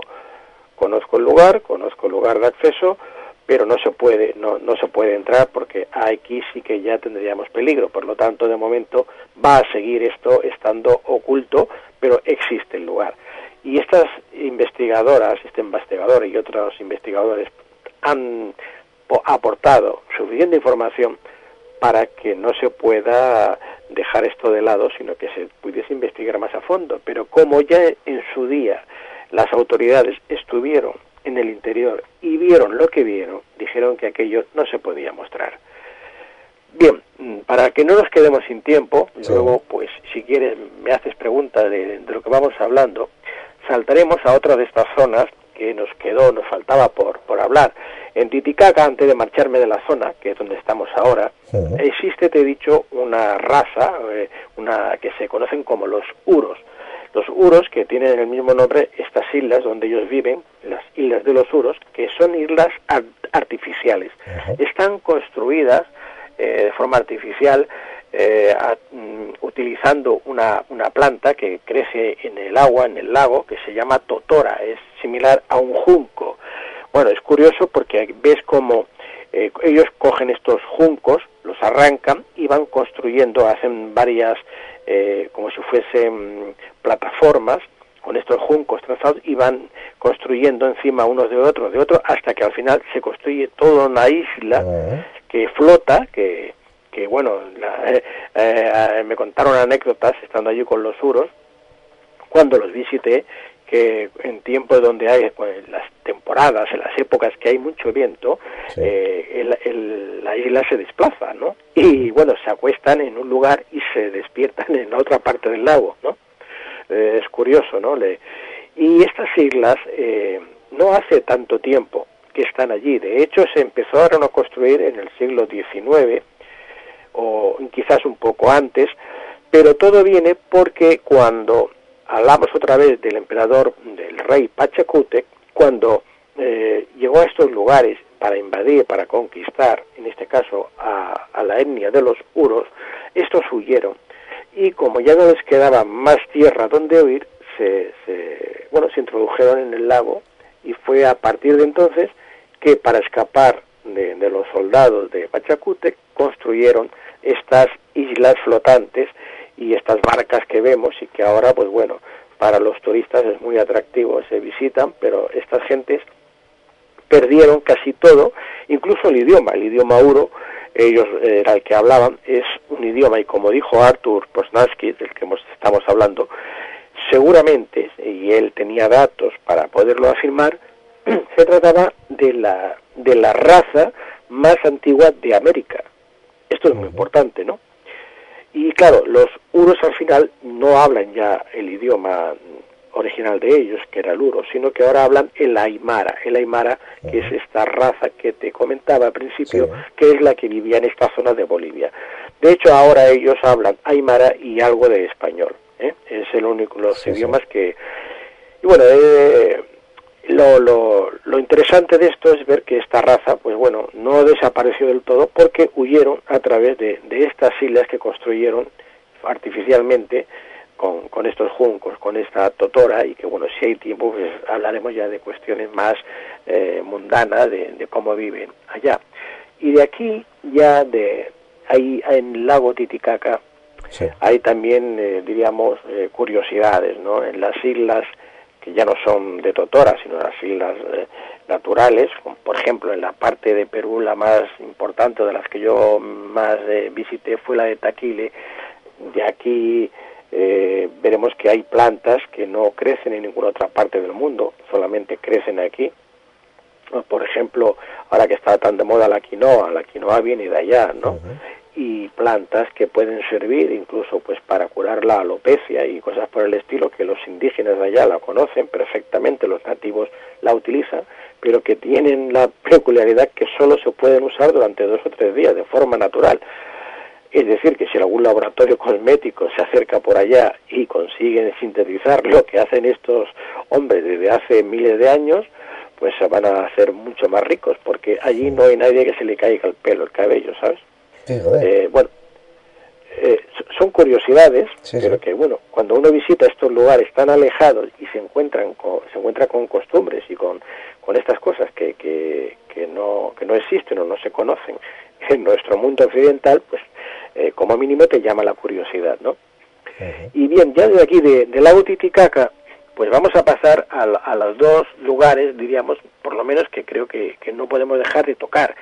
El primero es el de Paracas. Paracas es una península, está eh, en la bahía de Paracas, que se llama el mismo nombre, que se, eh, está en Perú, en el sur de Perú, es, diríamos, la, la parte más extensa de, de, mar, donde existe una flora y una fauna totalmente distinta y, que solamente existe allí la, algunas de ellas.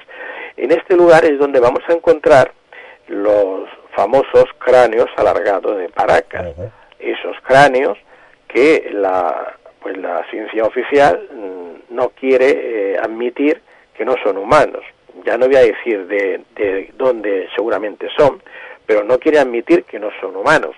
Y bueno, esto ha llevado a varias polémicas hasta que ahora, hace poco recientemente, un biólogo, un científico eh, llamado Brian Foster, uh -huh. realizó una serie de análisis del ADN y los ha publicado incluso en revistas especializadas y se ha demostrado que estos cráneos alargados de Paracas no son originarios de, de aquí, de, de Sudamérica. Es más, eh, tienen algunos los, estos componentes del ADN que han podido averiguar para saber la procedencia.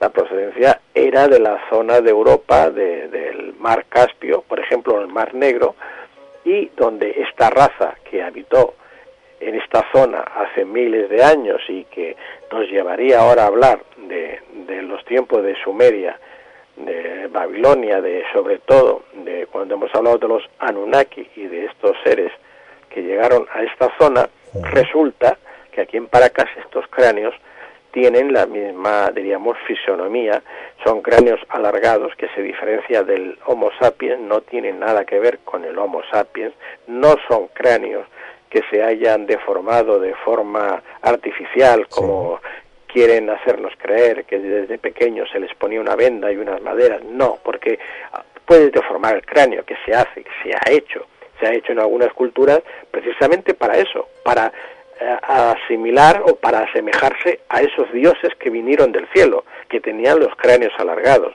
Por eso se deformaban el cráneo, para parecerse. Pero el cráneo no, no, no aumenta el volumen, ni el cerebro tampoco, simplemente le cambias la forma.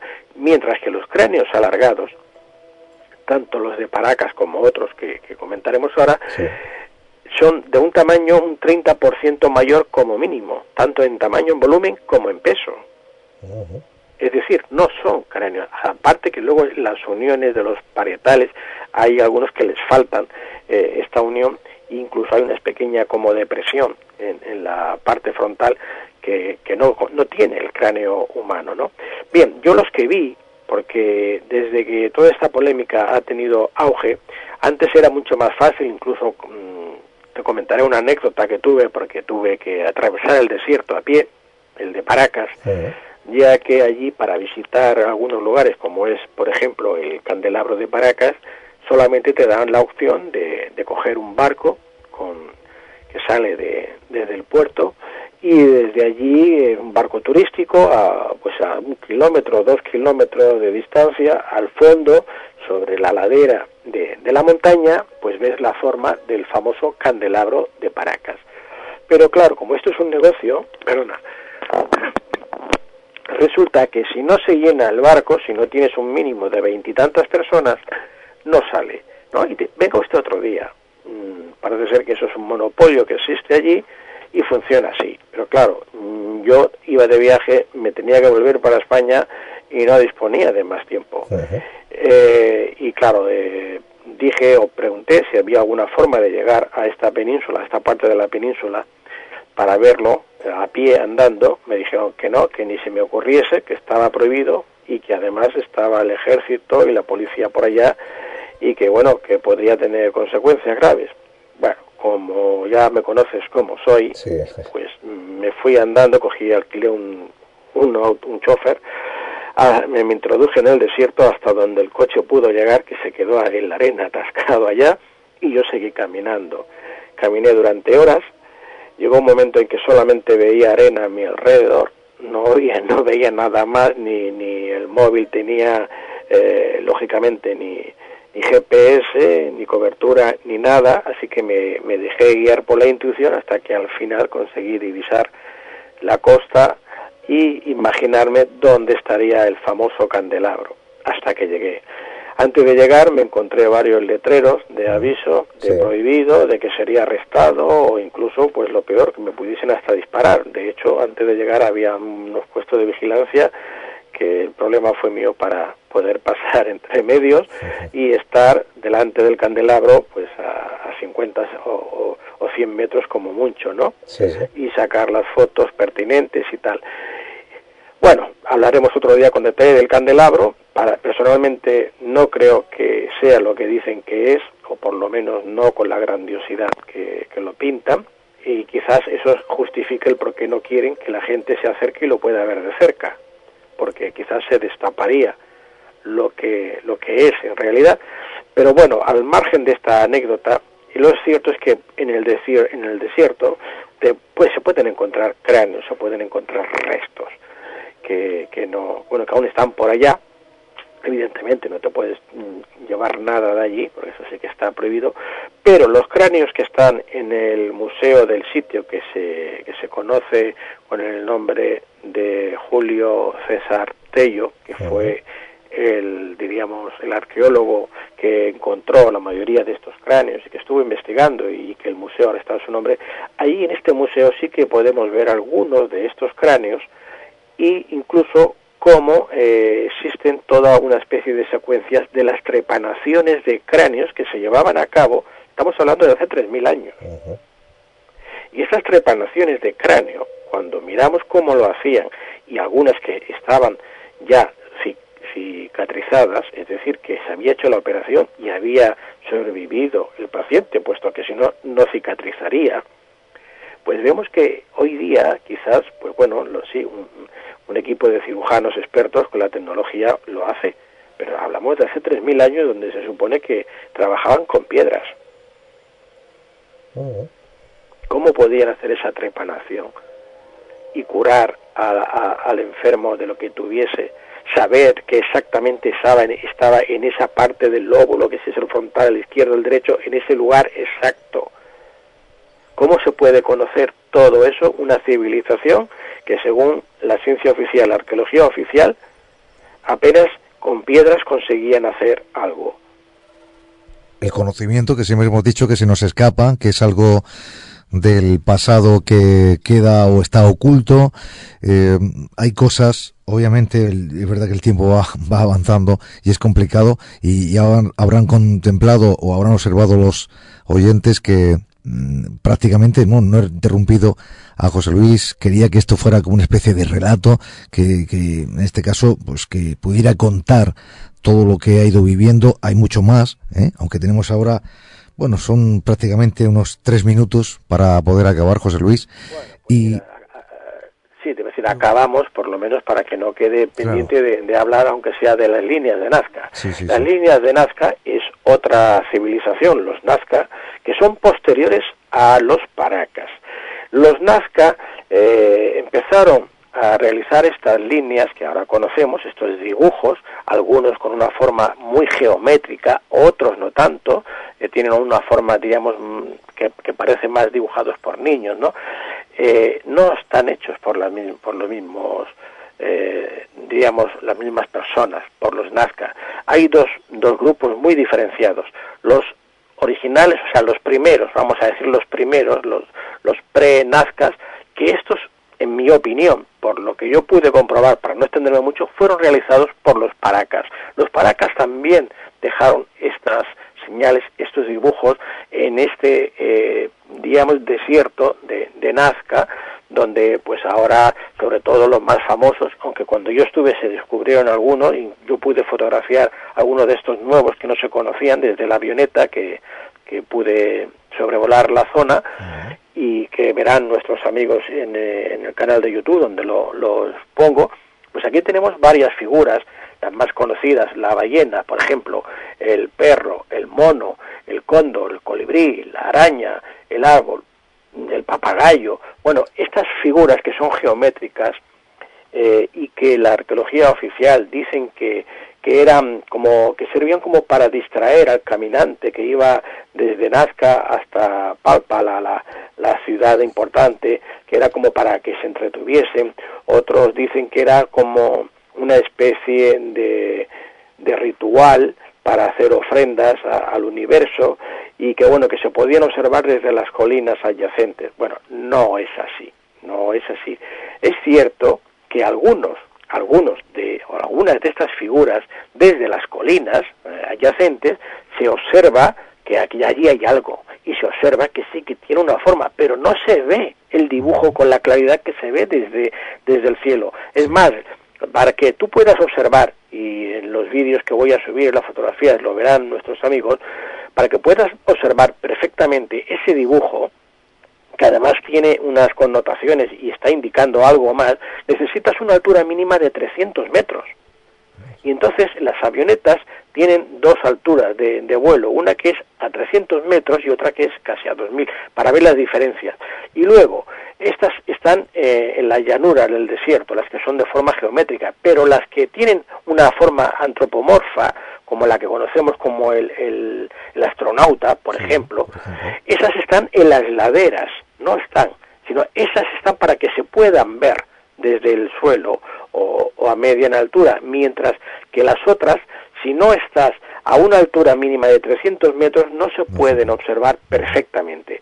Sí que se observan que allí hay algo, pero decían los, los primeros que lo veían desde las, las colinas cercanas que aquello eran caminos. Decían que eran caminos. Ya sabemos que no son caminos, ni son ni, ni son rituales para ofrendar ni, ni nada por el estilo. Hay otra explicación, que bueno, otro día quizás lo tocaremos, pero que es evidente que eso está hecho para que se pueda observar y distinguir desde cierta altura, desde el cielo.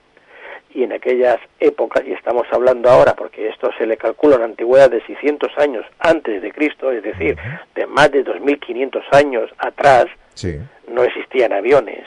Claro. Bien, y claro, no quiero extenderme mucho más. Yo creo que, bueno, eh, con esta segunda parte por lo menos hacemos un repaso. Acabo diciendo que una de las culturas más antiguas, dicen que la más antigua de Sudamérica es la civilización Caral.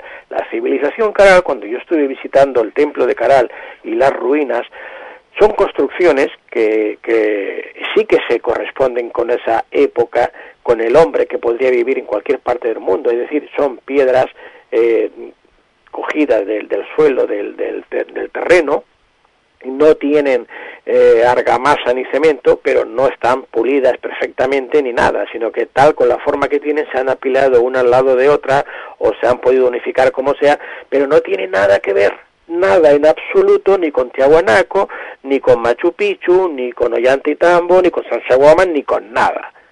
Y claro, dicen, esta es la más antigua, porque evidentemente la construcción es muy tosca, pero es que estamos viendo por lo que hemos comentado, que se han encontrado en Tiahuanaco y, en, y en, los otros lugares, que aquellas construcciones son muchos miles de años atrás. Y con, la, con las, los, los análisis y los descubrimientos que se han hecho del ADN, sabemos ahora que esos cráneos alargados de paracas que vemos con las trepanaciones, que tienen el cabello, por cierto, es un pelirrojo muy oscuro el, color del pelo pelirrojo no es originario de Sudamérica. Tienen la piel blanca, ojos eh, azules, los originales.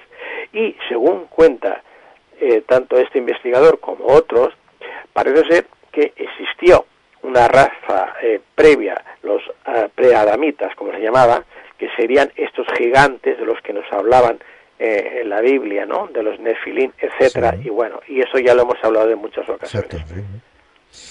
Bueno, menudo repaso le hemos dado, menudo también todo lo que ha ofrecido José Luis Jiménez.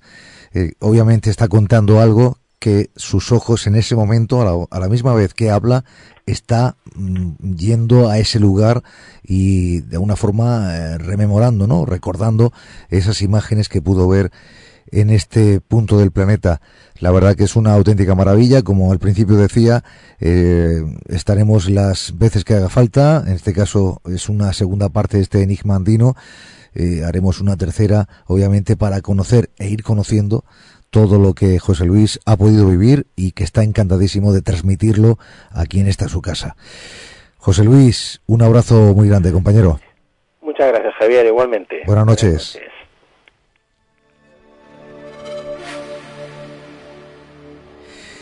Yo quiero ofrecer, para terminar la sección, me voy a quedar con unos datos. Datos que posiblemente en alguna ocasión eh, algún oyente me ha escuchado decir, seguramente.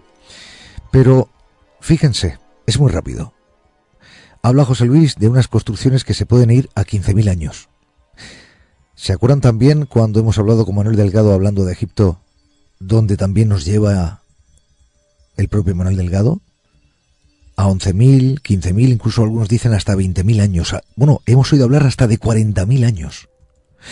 Esto coincide en una parte totalmente distinta del globo terráqueo. Sin embargo, hay coincidencia. Pero hay más. Los bloques de piedra que ha destacado hoy José Luis, también son destacados esos bloques de piedra en la meseta de Giza, sobre todo la Gran Pirámide. Casualidad también esa coincidencia. Y hay más cuando ha comentado cómo fueron transportados estos bloques, también nos hemos preguntado en Egipto lo mismo, ¿no? Sin embargo, decía José Luis que una especie de poder, de magnetismo, era el causante para poder mover esos bloques en esta zona del planeta. Pues unos kilómetros, miles de kilómetros más para el Océano Pacífico dentro, saben que existe una isla, la isla de Pascua. Saben en esa isla de Pascua lo que dicen los lugareños más viejos, los más antiguos, que la única forma de transportar aquellas moles que eran los Moai solamente se puede realizar gracias a un poder, el poder del mana, que era capaz de poder transportar estos Moai sin tocar el suelo. Sea como fuere, todo lo que nos ha contado esta noche José Luis Jiménez, con este enigma andino, con estas culturas precolombinas, con estas grandes hazañas, podemos decir, en lo referente a las construcciones, sin duda alguna, sigue siendo un enigma, sigue siendo un misterio.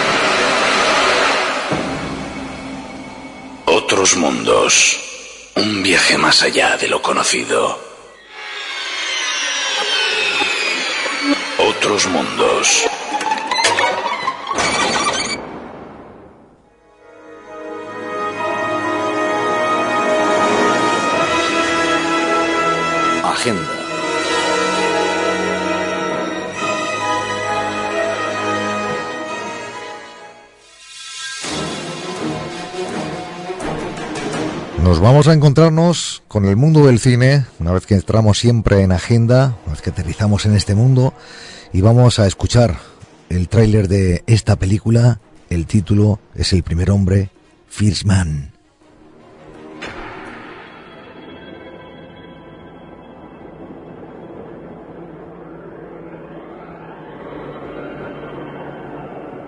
¿Estás segura? Sí. Será una aventura. El primer hombre en pisar la luna. No está mal. Hemos escogido un trabajo tan difícil y requiere tantos desarrollos tecnológicos que vamos a tener que empezar de cero.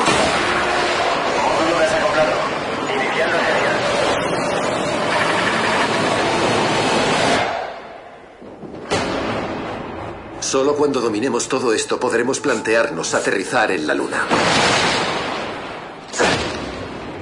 Neil, si este vuelo tiene éxito, usted entrará en la historia. ¿Qué piensa sobre eso? Pensamos que el vuelo tendrá éxito. ¡Qué grande es el hijo de... Como explote va a ser como una bomba atómica de medio kilotón. El vehículo no es seguro.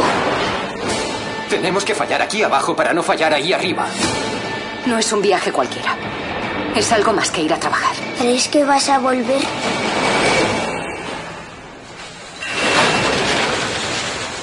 Hay riesgos, pero tenemos toda la intención de volver. ¿Alguien lleva una navaja suiza? ¿Navaja suiza? ¿Me tomas el pelo?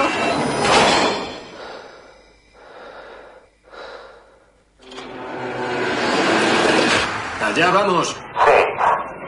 Cinco, cuatro, tres, dos. ¿Pone en duda usted el programa, su coste en dinero y en vidas? Cuando estás aquí abajo y miras arriba, no lo piensas demasiado. Pero la exploración espacial cambia tu perspectiva. Y te permite ver cosas que deberías haber visto hace mucho tiempo. ¡Tenemos un problema serio! Lo tenemos todo bajo control. Sois unos críos, no tenéis nada bajo control.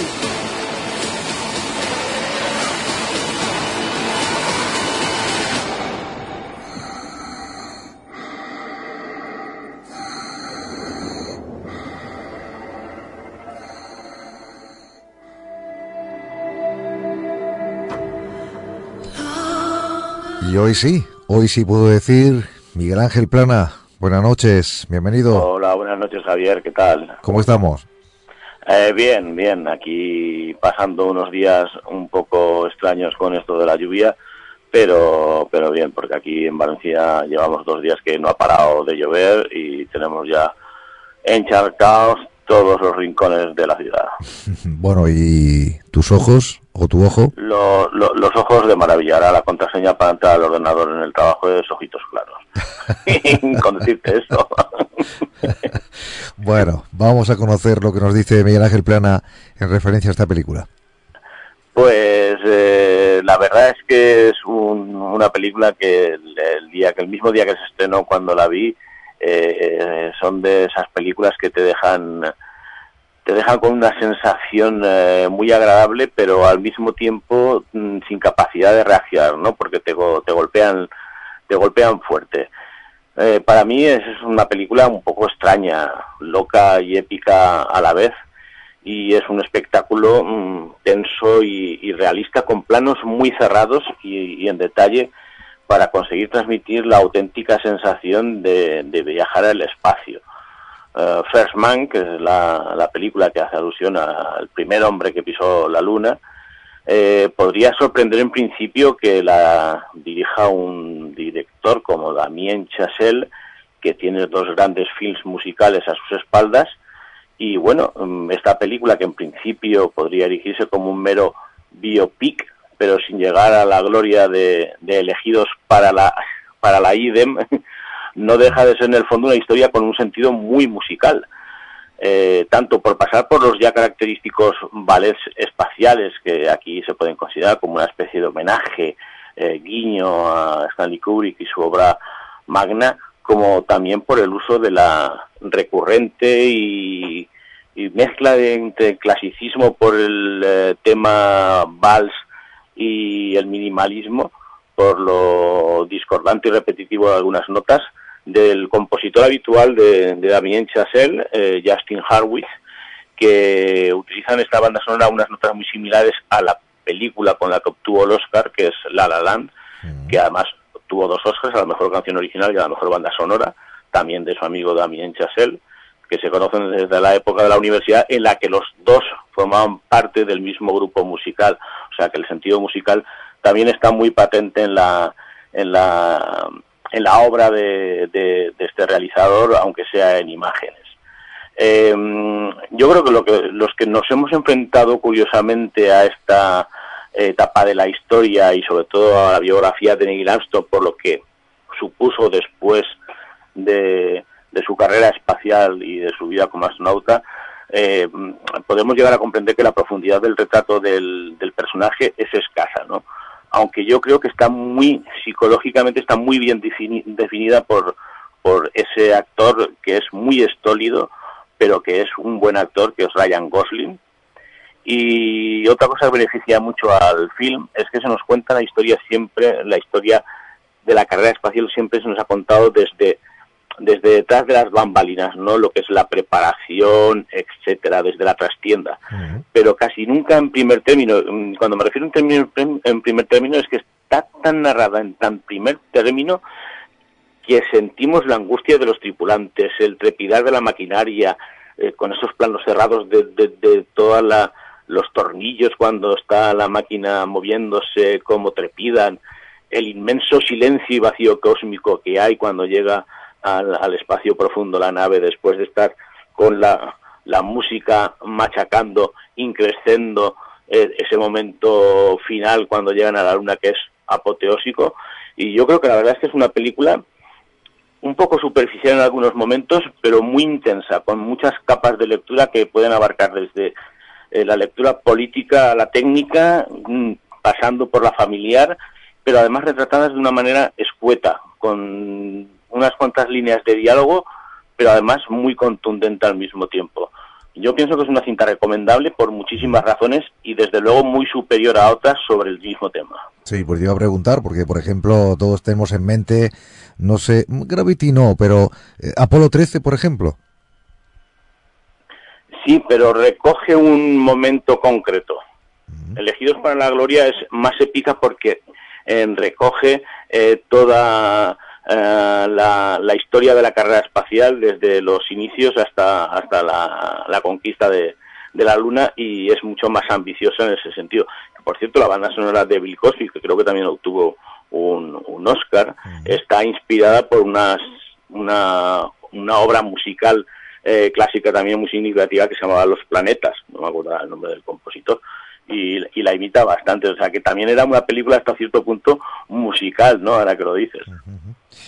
Muy bien, pues ya saben, eh, lo aconseja Miguel Ángel Plana, nuestro compañero crítico de cine, hoy con esta película, Freshman, que ha sido también protagonista hoy en Agenda, en este apartado de cine, y nuestro compañero desearle como siempre lo mejor para este fin de semana y también que vaya recuperando poquito a poco y cuidado con esa contraseña, ¿eh?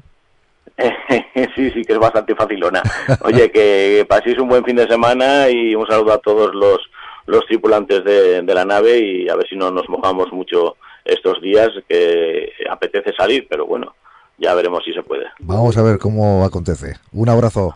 Venga, un abrazo. Hasta luego. Buenas noches.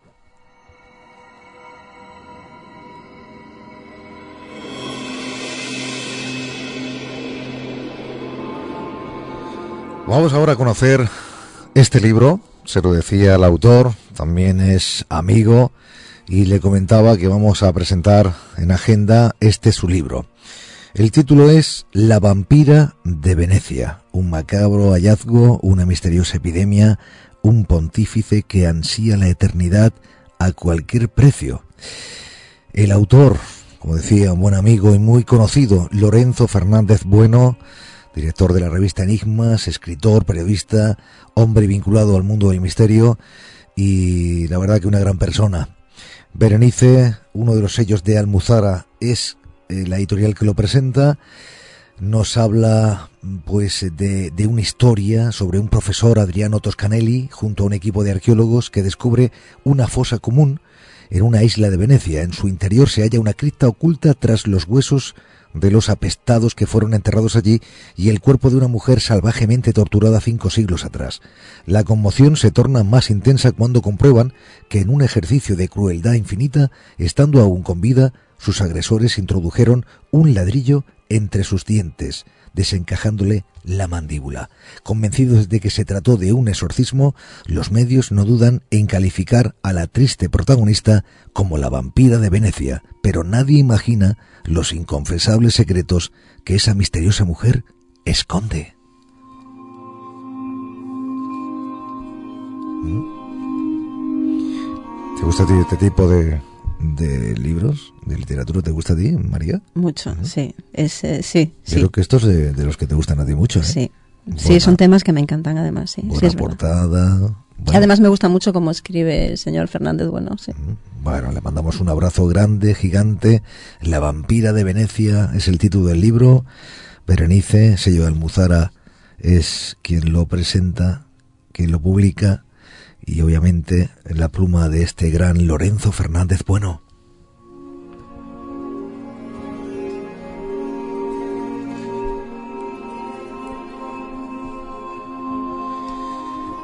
Vamos ahora a expresiones, y son expresiones muy, muy cortitas. En este caso son expresiones de Carl Sagan, bueno, ese gran científico ¿eh? que todos hemos de alguna forma aplaudido en muchas ocasiones por todo lo que nos ha ofrecido, ¿no? Y me voy a quedar con, con esta frase, ¿no? Que dijo en su momento y que tiene mucho que ver con cada uno de nosotros, porque Carl Sagan decía que cada uno de nosotros es una preciosidad, es una perspectiva cósmica, si alguien discrepa de tus opiniones, déjalo vivir, vivir en un trillón de galaxias, no hallarías otro igual. Pero también voy a, comentar esta, esta frase, esta expresión. Dice, atenta María, el nitrógeno presente en nuestro ADN, el calcio de nuestros dientes, el hierro de nuestra sangre, el carbono en las tartas de manzana, todos fueron creados en el interior de estrellas, que chocaron entre sí. Estamos amigos, estamos hechos del material de las estrellas.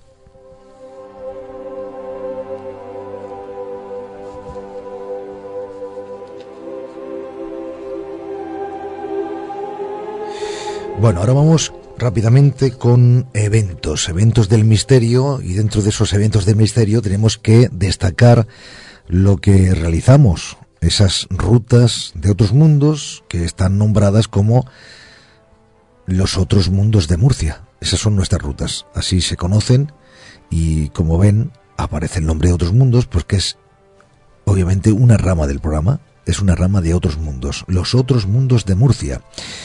Ya se ha anunciado que el próximo 13 de diciembre de este año 2018 se va a realizar la primera ruta del crimen. Era una de las rutas que quedaban por terminar y para ello contaremos, como hemos ido comunicando, con David Morillas, el decano de la Facultad de Derecho de la Universidad de Murcia, también es profesor de Derecho Penal en la Universidad de Murcia, Alberto Pintado, doctor en Criminología, Samuel Rodríguez, también doctor de Derecho Penal y Criminología, vicedecano de Ordenación Académica de la Facultad de Derecho de la Universidad de Murcia, y Ángel Covacho, que es secretario de la Facultad de Derecho también, de la citada facultad de la, de la, misma universidad, por supuesto. ¿eh? Todos ellos, como pueden comprobar, es un auténtico elenco de profesionales que nos contarán la ruta del crimen como jamás se ha contado.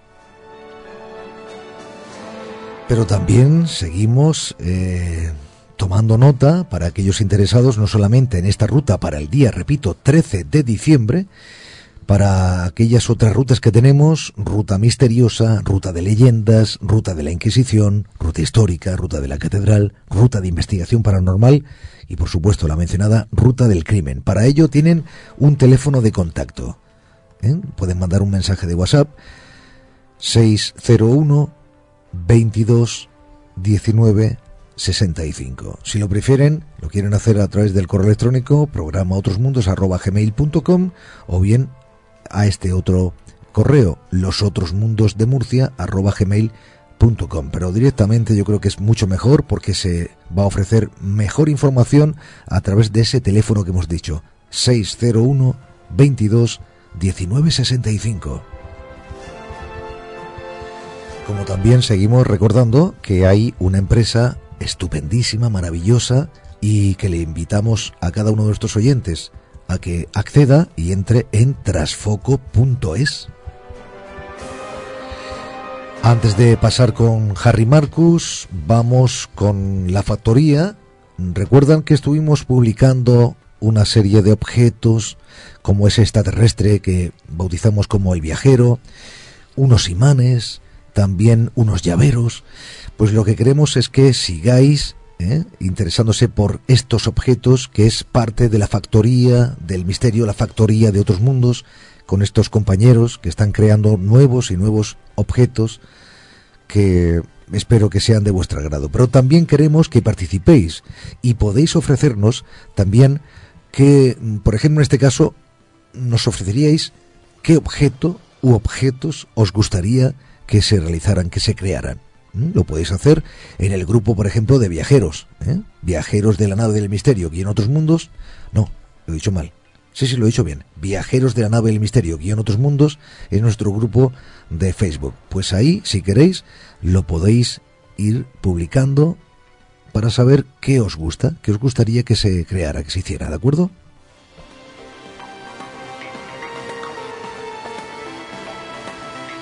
Y ahora vamos en busca de nuestro querido Harry Marcus. Harry, buenas noches. Buenas noches y lluviosas noches. Por supuesto que sí. A lo mejor hoy esas palabras con Harry son, no sé, de otra forma o se encajan de otra forma con esta lluvia que está cayendo en muchos lugares de España, ¿no? Sí, es posible, sí. pues vamos a Bueno, pues, eh, como bien saben y, y conocen, los principales tripulantes de la nave del Misterio, Javier Belmar, María Barreiro, Paco Buitrago y Fulgen Solano, porque estuvieron aquí. Actualmente vivo de alquiler en una casa con un pequeño jardín que tiene un naranjo cuyos frutos empiezan ahora a madurar. Algunas plantas decorativas, especialmente cactáceas, y muchas veletas de fabricación casera. Es un ambiente que me recuerda un poco lo que dijo mi paisano Heinrich Heine. Soy un hombre sencillo, con pocas necesidades. Para ser feliz me basta con una casita con su jardín, donde haya un árbol donde puedan anidar los pajarillos que me despierten con sus trinos al amanecer. Y si el buen Dios quisiera concederme alguna alegría complementaria y adicional, podría colgar de sus ramas a mis enemigos.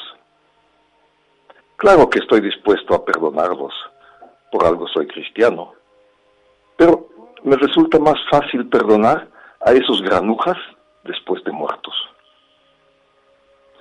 He citado de memoria y sin garantizar la traducción correcta, pero manteniendo lo esencial del mensaje. Podría suscribir la primera parte, pero no necesito imaginar a mis pocos enemigos colgados del naranjo para ser feliz. Además, serían un serio problema sanitario y el mal olor pronto alarmaría al vecindario. Hablando de ahorcados, la costumbre de ejecutar colgando por el cuello es muy antigua desde la prehistoria se viene practicando con mayor o menor entusiasmo en todo el planeta. En el lejano oeste, cada pueblo tenía en sus afueras un hanging tree o árbol orca, donde celebraban ejecuciones con mucha frecuencia. Allí nació el término linchar, que fue incorporado oficialmente al castellano ya hace muchos años. Se refiere al hecho de atacar y golpear violentamente por parte de una muchedumbre exaltada y descontrolada a un presunto criminal que todavía no ha sido juzgado por un tribunal de justicia. Según el diccionario de la Real Academia Española, es ejecutar sin proceso y tumultuariamente a un sospechoso o a un reo. Actualmente, todos utilizan el término, aunque pocos conocen su origen. Proviene del Lynch, el nombre de un magistrado de Virginia del siglo XVII que estableció un procedimiento sumarísimo por el cual la multitud enardecida podía apoderarse de un delincuente, juzgarlo, condenarlo y ejecutarlo en el acto. Sin embargo, los historiadores aún no se han puesto de acuerdo sobre la verdadera identidad de ese Lynch. Para unos fue el juez John Lynch, que sentenciaba a su antojo y al margen de la ley. Para otros fue el granjero y jefe de milicias Charles Lynch, quien en 1776, durante la Guerra de la Independencia, ordenó apalear y encarcelar a los enemigos sin previo enjuiciamiento. También hay quienes citan al capitán William Lynch de Pensilvania. Sea como fuere, la ley de Lynch se hizo famosa y pronto atravesó todas las fronteras. En sus inicios, las principales víctimas fueron los cuatreros ladrones de caballos y ganado. Fue el tema de muchas novelas y películas. El método más común inicialmente era sentar al reo sobre un caballo, con las manos atadas a la espalda y el nudo corredizo en el cuello. Y así lo dejaban. Y cuando el caballo sentía hambre o sed, se marchaba dejando al infeliz colgado. Y de esta manera se pretendía eludir la responsabilidad directa de los linchadores en la muerte del reo. Pero con el correr del tiempo lo más común era la impaciencia de los linchadores que aplicaban un azote en las ancas del animal. Solían correr apuestas sobre el tiempo de pataleo del ejecutado. Además del morbo sádico y de la impaciencia, los linchadores se aseguraban así de que ningún compinche acuda a liberar a la víctima. En muchas localidades no se tomaban la molestia de dar sepultura al cadáver, que permanecía adornando el árbol orca hasta quedar en esqueleto tras alimentar a los cuervos. En nuestro medio, actualmente, se producen casi a diario diversas clases de linchamiento moral y político, especialmente a través de los medios de comunicación. A mi modo de ver, la presunción de inocencia tan cacareada es un mito lo que realmente prevalece es la presunción de culpabilidad, aunque no se admita en público. Bueno, en fin, es lo que hay. Y a pesar de todo lo dicho, o precisamente por eso, que la luz ilumine vuestras mentes, la paz inunde vuestros corazones y la serenidad alerta acompañe vuestros pasos en todos los caminos elegidos o determinados por la constelación kármica y el destino.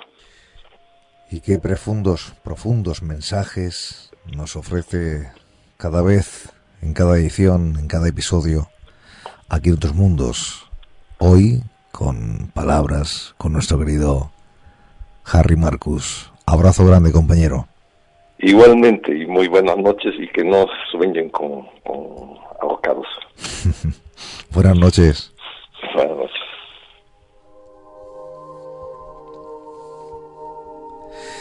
Bueno, eh, estamos ya muy, muy pasados de nuestro tiempo. Mm, estamos ya en esta parte última de agenda con el buzón del oyente. Bueno, ¿qué hacemos, María? mm, leemos algunos de los que están por aquí. Mm, hay muchísimos, ¿eh? pero seleccionar es muy complicado, muy complicado. Es que no se pueden leer todos. Pero mira, me quedo, por ejemplo, Manuel Contreras nos dice, menudo ambiente se presta para la ocasión, qué miedo. Esto es en referencia a una imagen que pudimos publicar cuando realizamos hace dos semanas la Noche de Difuntos, en especial. Mm, sí. Entonces llamó la atención, como estábamos aquí en torno a esa mesa con esa vela, que no es la que tenemos esta noche, y le llamaba la atención, ¿no? Pero bueno, también Luis Rovira dice, lo bien hecho siempre perdura. Eh, dice la próxima salida de nuestra nave con plasma integral atómico, gracias y un placer por la sinceridad mutua y adelante. Bueno, esto era porque decía que le llamaba la atención que esta nave del misterio, eh, pues casi que el combustible eran las velas, ¿no? Que aparecían en la imagen. ¿eh? Quiero también mandar un abrazo muy grande, muy grande a mi amigo Antonio, el jardinero Antonio Sánchez, que siempre se porta con un servidor maravillosamente bien y bueno a todos a todos los que de alguna forma estáis ahí detrás eh, tanto en directo como a través de los podcasts y a lo largo de los años gracias a todos porque vuestro aliento se nota y mucho y gracias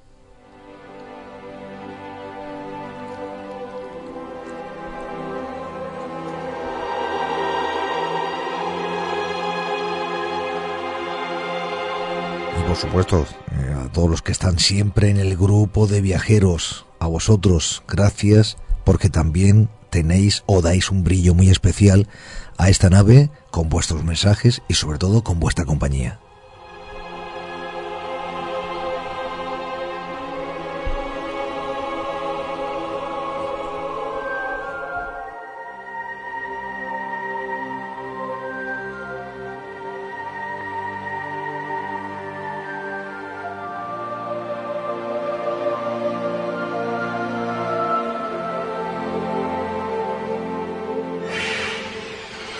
Otros mundos. Un viaje más allá de las fronteras del misterio.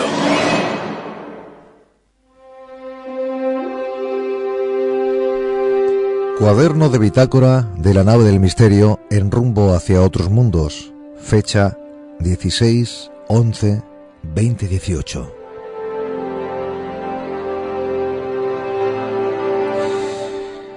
Sí, episodio número 7, año 24, en el que de nuevo, como hacemos cada noche de los viernes, y en esto sí me gusta aclararlo siempre, noche de los viernes para los que estamos aquí en Europa, en España, pero también tarde de los viernes para todos aquellos que nos siguen desde América y también mmm, aquellos que nos siguen desde otros lugares que ya es por la mañana. A todos, de verdad, es un auténtico placer poder comunicarnos, poder transmitir desde aquí hacia muchos lugares del mundo este programa llamado Otros Mundos. Hoy hemos tenido asuntos que creo que han sido del interés de todos nuestros oyentes, de nuestros viajeros, porque hemos conocido eh, noticias, actualidad con estos compañeros como José Manuel García Bautista que nos hablaba de esos extraños fenómenos acontecidos en un cuartel militar de Cádiz, o por ejemplo lo, lo que nos contaba José Antonio Guijarro en referencia a esas novedades sobre el manuscrito más antiguo de América, hablaba del Código Maya de México. También Claudia Madrid Moctezuma, hablándonos de lo que Google quiere ofrecer, ese servicio de coches autónomos, la robótica, la inteligencia artificial que se va imponiendo poco a poco o a pasos agigantados según se vea. Javier Resines, que también nos ofrecía esa información sobre esa insólita criatura, esa gárgola que dicen se encuentra en Puerto Rico concretamente. Y María de Barreiro, que nos hablaba de ese cráter, ese impacto de, un cuerpo cósmico que en este momento se encuentra enterrado bajo el hielo en Groenlandia.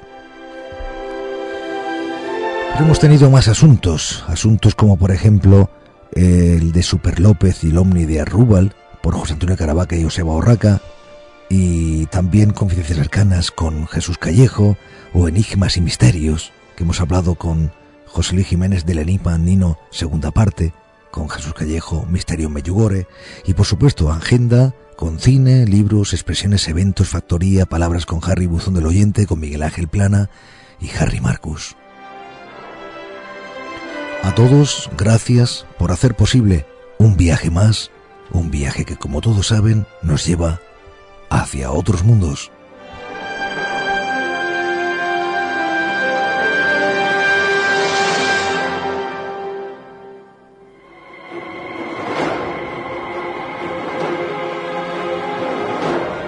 Otros mundos. Un viaje más allá de los confines de lo conocido.